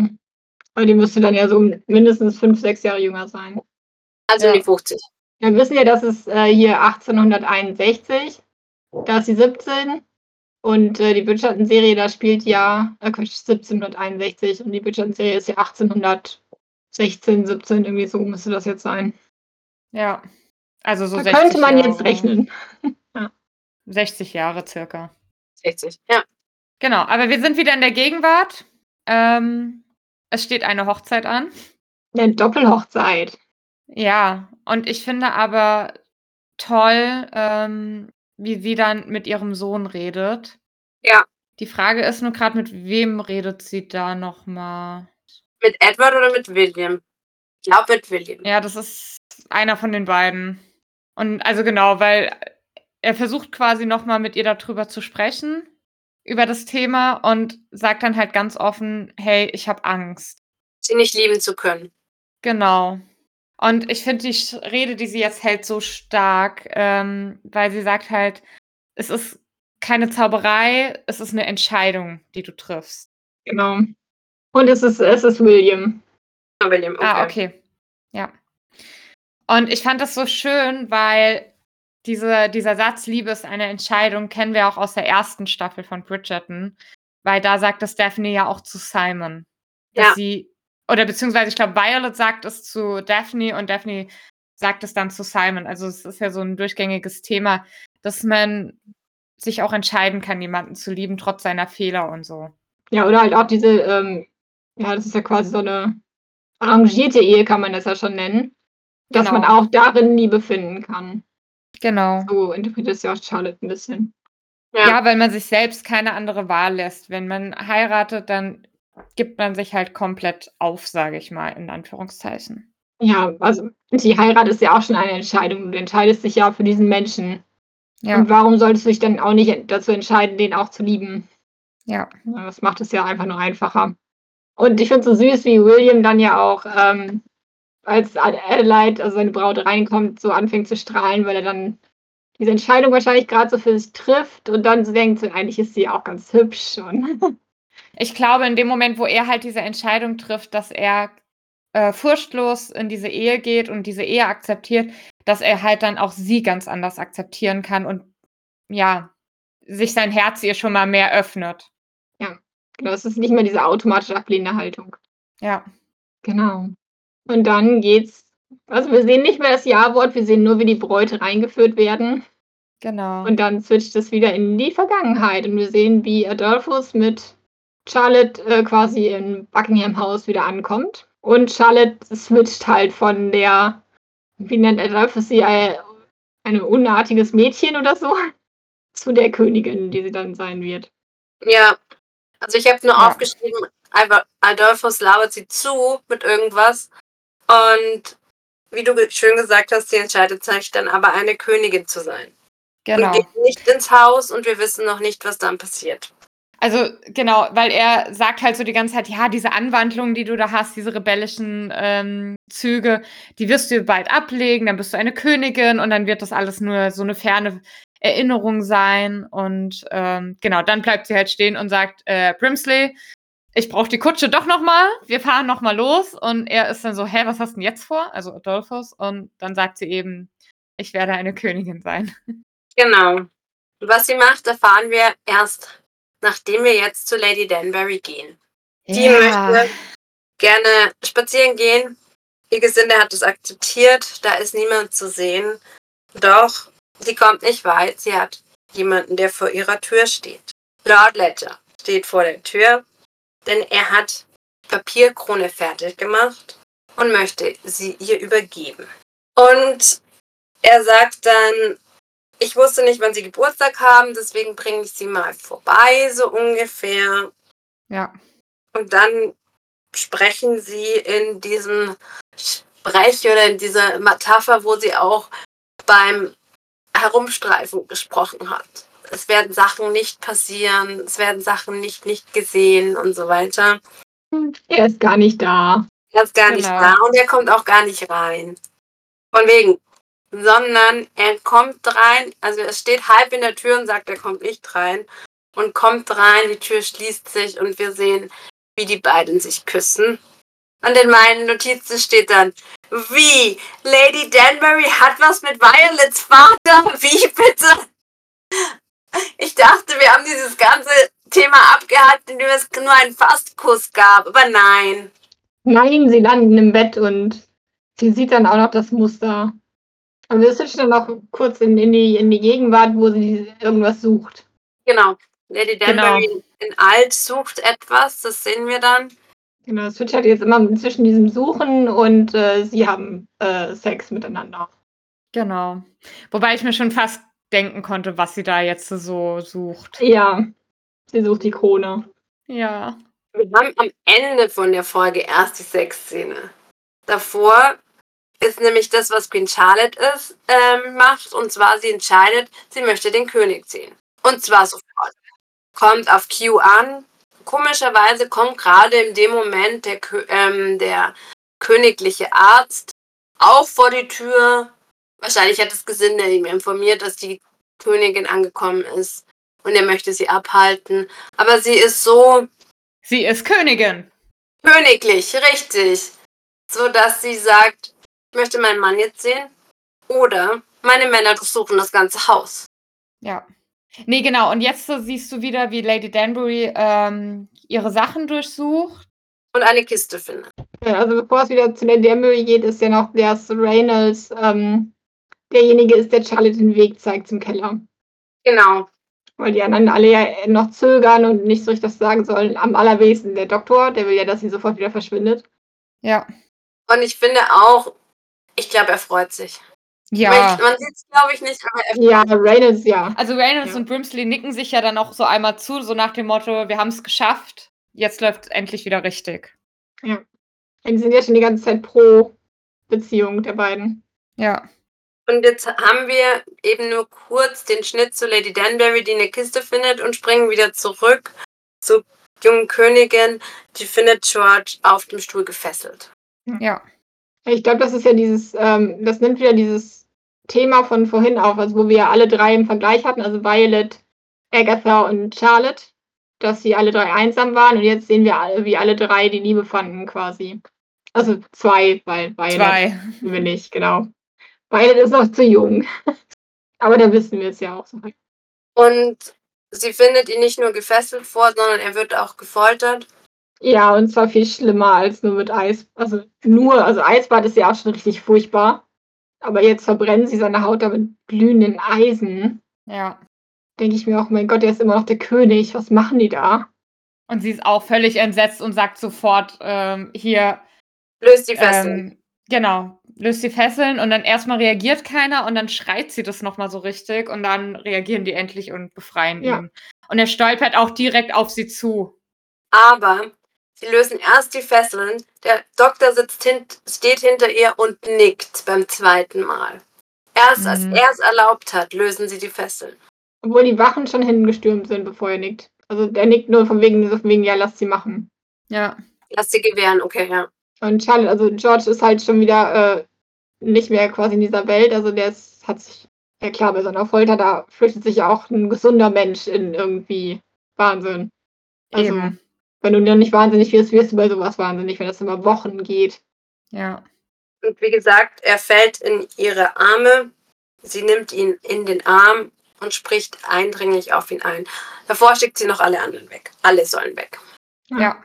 Wobei ich mich dann gefragt habe, ist der wirklich verrückt in dem Moment oder ist er einfach nur völlig neben sich? Weil er sagt ja, also er fängt ja jetzt nicht irgendwie wieder an, wie wir es von ihm kennen, dass er da irgendwas vor sich hin murmelt oder irgendwas sagt, sondern der ist ja wirklich einfach, der ist ja nur körperlich anwesend. Ja, also, wie ist man, wenn man wochenlang gefoltert wird, da ist man halt nicht mehr man selbst. Ja, deswegen. Ja. Aber ich würde jetzt nicht sagen, dass er unbedingt in so einem Anfall wieder drin steckt, sondern dass er einfach, ja, durch die Folter so ist abwesend ist. genauso, ja. Und genau, sie versucht dann noch so ähm, wieder halt mit dieser Venus-Metapher zu arbeiten und sagt so, ja, hier, ich bin's, ich bin deine Venus und so. Und dann sagt sie irgendwann, ey, ganz ehrlich, nee, ich bin Charlotte und hey, du musst wieder da sein für mich, für uns. Ähm, und dann legt sie ja auch seine Hand, glaube ich, auf ihren Bauch, um ihm klarzumachen, hey, wir kriegen ein Kind, ich brauche dich. Ja, und es tritt ja auch gerade so. Ja, Genau, also man merkt aber auch schon, dass, dass er jetzt ja aber auch wirklich lange ne, eingesperrt war, weil sie, also wenn man die Tritte schon spürt, dann war das jetzt mindestens ein, zwei Monate Ja, die er da gefoltert wurde. Das ist ja schon eine wirklich lange Zeit. ja. Und dann erkennt George sie ähm, und wir haben einen Szenenwechsel, denn Charlotte kommt aus ihre, äh, kommt von George wieder vors Haus und befiehlt, dass der Arzt verschwinden muss. Bevor sie aber irgendwas sagt, labert er schon irgendwas über die geistige Gesundheit des Arztes, äh Quatsch, von des Königs. Und sie sagt dann relativ schnell, mir ist die geistige Gesundheit egal. Wichtiger ist mir sein Glück und seine Seele. Ja, Soll er doch verrückt sein. Und das finde ich wunderschön. ja. Also sie sagt ja im Prinzip, hey, mir ist es egal, wie er ist, weil ich liebe ihn und mir ist es wichtig, dass er glücklich ist und gesund ist. Also gesund, so gut es halt geht, körperlich gesund, sage ich mal. Ähm, und ja, Und seine, ganz klar, er kommt jetzt wieder mit mir ins Buckingham Haus. und seine Seele unversehrt bleibt. Ja, Ich denke, sie sagt halt eher so von wegen, ja, soll er doch ein bisschen verrückt sein. Aber diese, das, was ihr da mit ihm macht, das äh, will ich nicht. Ja. genau. Und dann wird er auch noch abgeführt von den Wachen. Sehr gut, das war für mich das befriedigendste Moment in dieser ganzen Serie bis jetzt, wo der endlich rausgeschmissen wurde. Ich habe Ja, mich so gefreut. Und zwar aber auch wirklich endgültig und nicht einfach so, dass George ihm sagt, ja, ich entlasse dich, sondern wirklich weg mit ihm. Also, dass wirklich auch die Wachen jetzt ihn vom Gelände schmeißen, sage ich mal. Genau, also dass sie wirklich sagt, entfernen und sei froh, dass ich dich nur entfernen lasse und nicht äh, Schlimmeres. Ja, Und sie sagt eben, ich finde schon, dass sie ein bisschen droht, wenn er nicht geht, dass noch was Schlimmeres passiert. Also das kommt schon relativ gut raus. ja. Und dann sagt sie noch zu Brimsley, wir ziehen jetzt nach Q. Nee, genau, stimmt. Sie ziehen äh, vom Buckingham House nach Kew, nicht umgekehrt. Ja. Was aber auch gut ist, weil da sind wir wieder bei dem Thema, da hatten wir auch letzte Folge drüber gesprochen, dass so ein Umzug ja für ihn Stress ist. Und so sagt sie halt, ey, ich ziehe jetzt zu ihm. Also ich komme in seine Umgebung, wo er sich wohlfühlt und kümmere mich da um ihn und zwinge ihn nicht in meine Umgebung. Genau, und sie, mein Gedanke war halt, der ist ja auch absolut nicht transportfähig. Also, Vor allem sollte ihn vielleicht auch keiner in dem jetzigen Zustand sehen. Ja. Der muss erstmal regeneriert werden. und damit endet die Szene. Genau, und wir gehen wieder zu Lady Danbury, die endlich die Krone gefunden hat. Und das wechselt jetzt zwischen, sie holt die Krone raus und setzt sich auf und äh, sie hat eine Bettgeschichte mit Lord Ledger, wo sie dann endlich die Initiative ergreift und äh, nicht mehr immer nur die Decke anstarren muss. Ja, ich hatte so ein bisschen das Gefühl, also sie liegt ja erst unter ihm und sieht halt wieder diese Decke an und wird dann aber so zurückerinnert an ihre Zeit mit Lord Danbury. Und ich glaube, das ist so mit der Grund, warum sie sagt, okay, nein, das will ich nicht mehr, ich übernehme jetzt die Kontrolle. Genau, ich habe auch so ein bisschen gesehen, sie, also wir haben die Sexszene mit ihr und Lord Danbury, äh, Lord Ledger. Und sie, ich habe das Gefühl, sie ist auch erst ganz zufrieden und wahrscheinlich auch das erste Mal richtig befriedigt, als sie die Initiative ergreift und sich auf ihn sitzt. Und sie sind auch beide zufrieden damit. Also, Ich habe überlegt, da sieht man ja auch diesen Blick von äh, über die Schulter, also aus ihrer Perspektive quasi. Müssen wir jetzt nochmal vergleichen, ob das vielleicht die Szene ist, die wir vorhin meinten mit dem anderen. Ich ja. glaube ja. Ja, müsste sein. Und damit enden wir mit der Szene, wo die alte Lady Danbury ähm, sich die Krone aufsetzt, oder? Ja, und lächelt. Und glücklich aussieht, ja. Ah, ja. Also, nach eurer Meinung ist diese Beziehung oder diese Affäre nicht Bridgerton-like, oder wie? Ich finde es halt schwierig. Wie gesagt, ich gönne ihr ja, dass sie jetzt irgendwie ihr Glück endlich findet, so nachdem ja ihre Ehe nicht so toll war. Aber ja, ich hätte es mir anders gewünscht. Nicht mit dem Vater von Violet. Es tut mir leid. Es klingt nach was, was irgendwie bei Lady Whistledown am Schluss rauskommt, was bitter Ja. wäre. Also, ich- bin jetzt echt mal gespannt, wie jetzt die letzte Folge wird. Klingt jetzt vielleicht auch ganz, ganz böse, wenn jetzt äh, rauskommt in der letzten Folge, das war wirklich eine einmalige Sache und sie hat danach halt noch mehr Affären gehabt oder so, keine Ahnung. Dann finde ich es auch schon wieder okay, aber wenn da jetzt wirklich so eine fast schon richtige Liebesaffäre draus wird, dann wird mich das, glaube ich, echt ein bisschen stören. Weiß nicht. Ich hätte es, glaube ich, auch lieber mit wem anderes gesehen. Also vor allem finde ich es halt irgendwie, dass, also für mich kommt Violet von ihrer Einstellung her auch aus so einer perfekten Familie. Ja. Ich finde es auch schon so ein bisschen so, dass das Lord Ledger jetzt so seine Frau so überhaupt gar nicht mag, finde ich auch schon so ein bisschen. Genau, weil ich meine, wir haben ja schon mal drüber gesprochen, dass sie ihrem Vater echt ähnlich ist jetzt hier, so von ihren Ansichten und wie sie sich gibt. Und dann passt es auch nicht so wirklich dahin, dass er jetzt so diese Affäre hat, weil es passt nicht zu ihrem Charakter, weil er es ihr ja dann schon auch irgendwo anders vorgelebt hat, auch wenn es wenn es auch wenn sie nie über diese Affäre gesprochen haben oder sie nie von dieser Affäre erfahren hat, aber man merkt das ja schon, ob die Eltern sich verstehen und lieben oder eben nicht. Und ja, deswegen finde ich das schwierig, wenn da jetzt so was Ernstes draus wird. Aber so wie wir Lord und Lady Ledger kennengelernt haben, waren das ja zwei verschiedene Geister. Ja, das, das finde ich ja schon schwierig genug. Aber das passt doch. Ich finde schon, dass das passt. Weil Violet muss sich ja von irgendjemand emanzipieren. Nee. nee. Also ich finde, Violet ist, ist so in. Also die ist ja schon wirklich so, dass sie nicht über intime Sachen reden darf, dass sie halt an dieses große Vorbild der Liebe hat, auch für alle ihre Kinder will sie das ja, was sie auch selber hatte. Also für mich würde es eher passen, wenn das eine mehr oder weniger perfekte Familie wäre. Also meinetwegen, dass die Mutter so ein bisschen sehr klatschig ist. Ja. Also im Sinne von der Klatsch-Tante. Und dass der Vater ein bisschen davon genervt ist, ja, sowas vielleicht, aber dass sie sich jetzt so auf den Tod nicht auskönnen, also dass er jetzt quasi von seiner Frau flieht, um sie nicht sehen zu müssen, das passt für mich halt nicht. Genau. Du hättest es überhaupt nicht interpretiert. Ich hätte halt einfach gesagt, dass die sich in ihren Ansichten unterscheiden und deswegen halt einfach sich nicht mehr so viel zu sagen haben, aber deswegen vielleicht keine große Liebe, aber eine gute Freundschaft sie verbindet.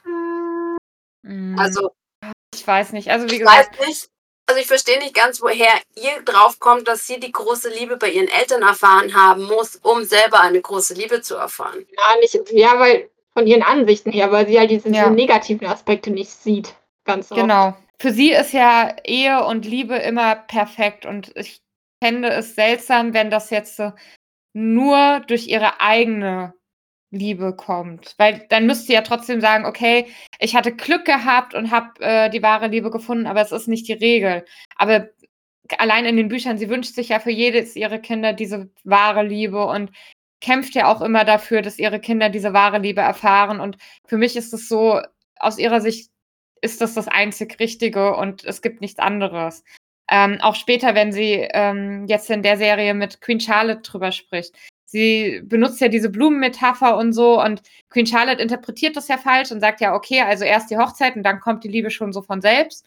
Und dann will sie ja auch intervenieren und sagen, nee, so habe ich das nicht gemeint. Aber wenn sie halt das so von ihren Eltern kennengelernt hätte, dann müsste sie eigentlich andere Ansichten vertreten. Also sehe ich jetzt nicht so. Ich denke, dass ihre persönliche Liebeserfahrung einfach sehr, sehr positiv war und sie sich deswegen oder vielleicht noch mehr deswegen, weil es andere Sachen gibt und ähm, sie weiß das ja auch. Außerdem könnte ich mir auch vorstellen, dass selbst wenn die Affäre, dass ihre Mutter die einfach akzeptiert hat, dass es kein Problem für sie war. Also, dass es die nicht zerstört hätte, diese Beziehung, die sie führen, weil sie eine ganz andere Beziehung führen. Ja, vielleicht erfahren wir jetzt in der letzten Folge ja noch mehr über äh, die Ledgers und können das noch ein bisschen besser einschätzen. Dann machen wir jetzt hier ganz schnell einen Cut ähm, und sprechen, wie gesagt, dann nächstes Mal über die letzte Folge von Queen Charlotte. Und eventuell, glaube ich, fassen, je nachdem, fassen wir dann auch nochmal ein bisschen die Serie zusammen und sagen dann auch mal, wie wir sie so insgesamt fanden. Ja, Genau, und dann geht's bald los mit dem ersten Buch. Ich freue mich schon mega. Wir müssten noch mal über unsere Teerundenplanung sprechen. Ja. Da ja auch der Sommer kommt. Aber jetzt verabschieden wir uns erstmal von unserer Teegesellschaft. Yours truly. Ethel. Olivia. Und Philomena.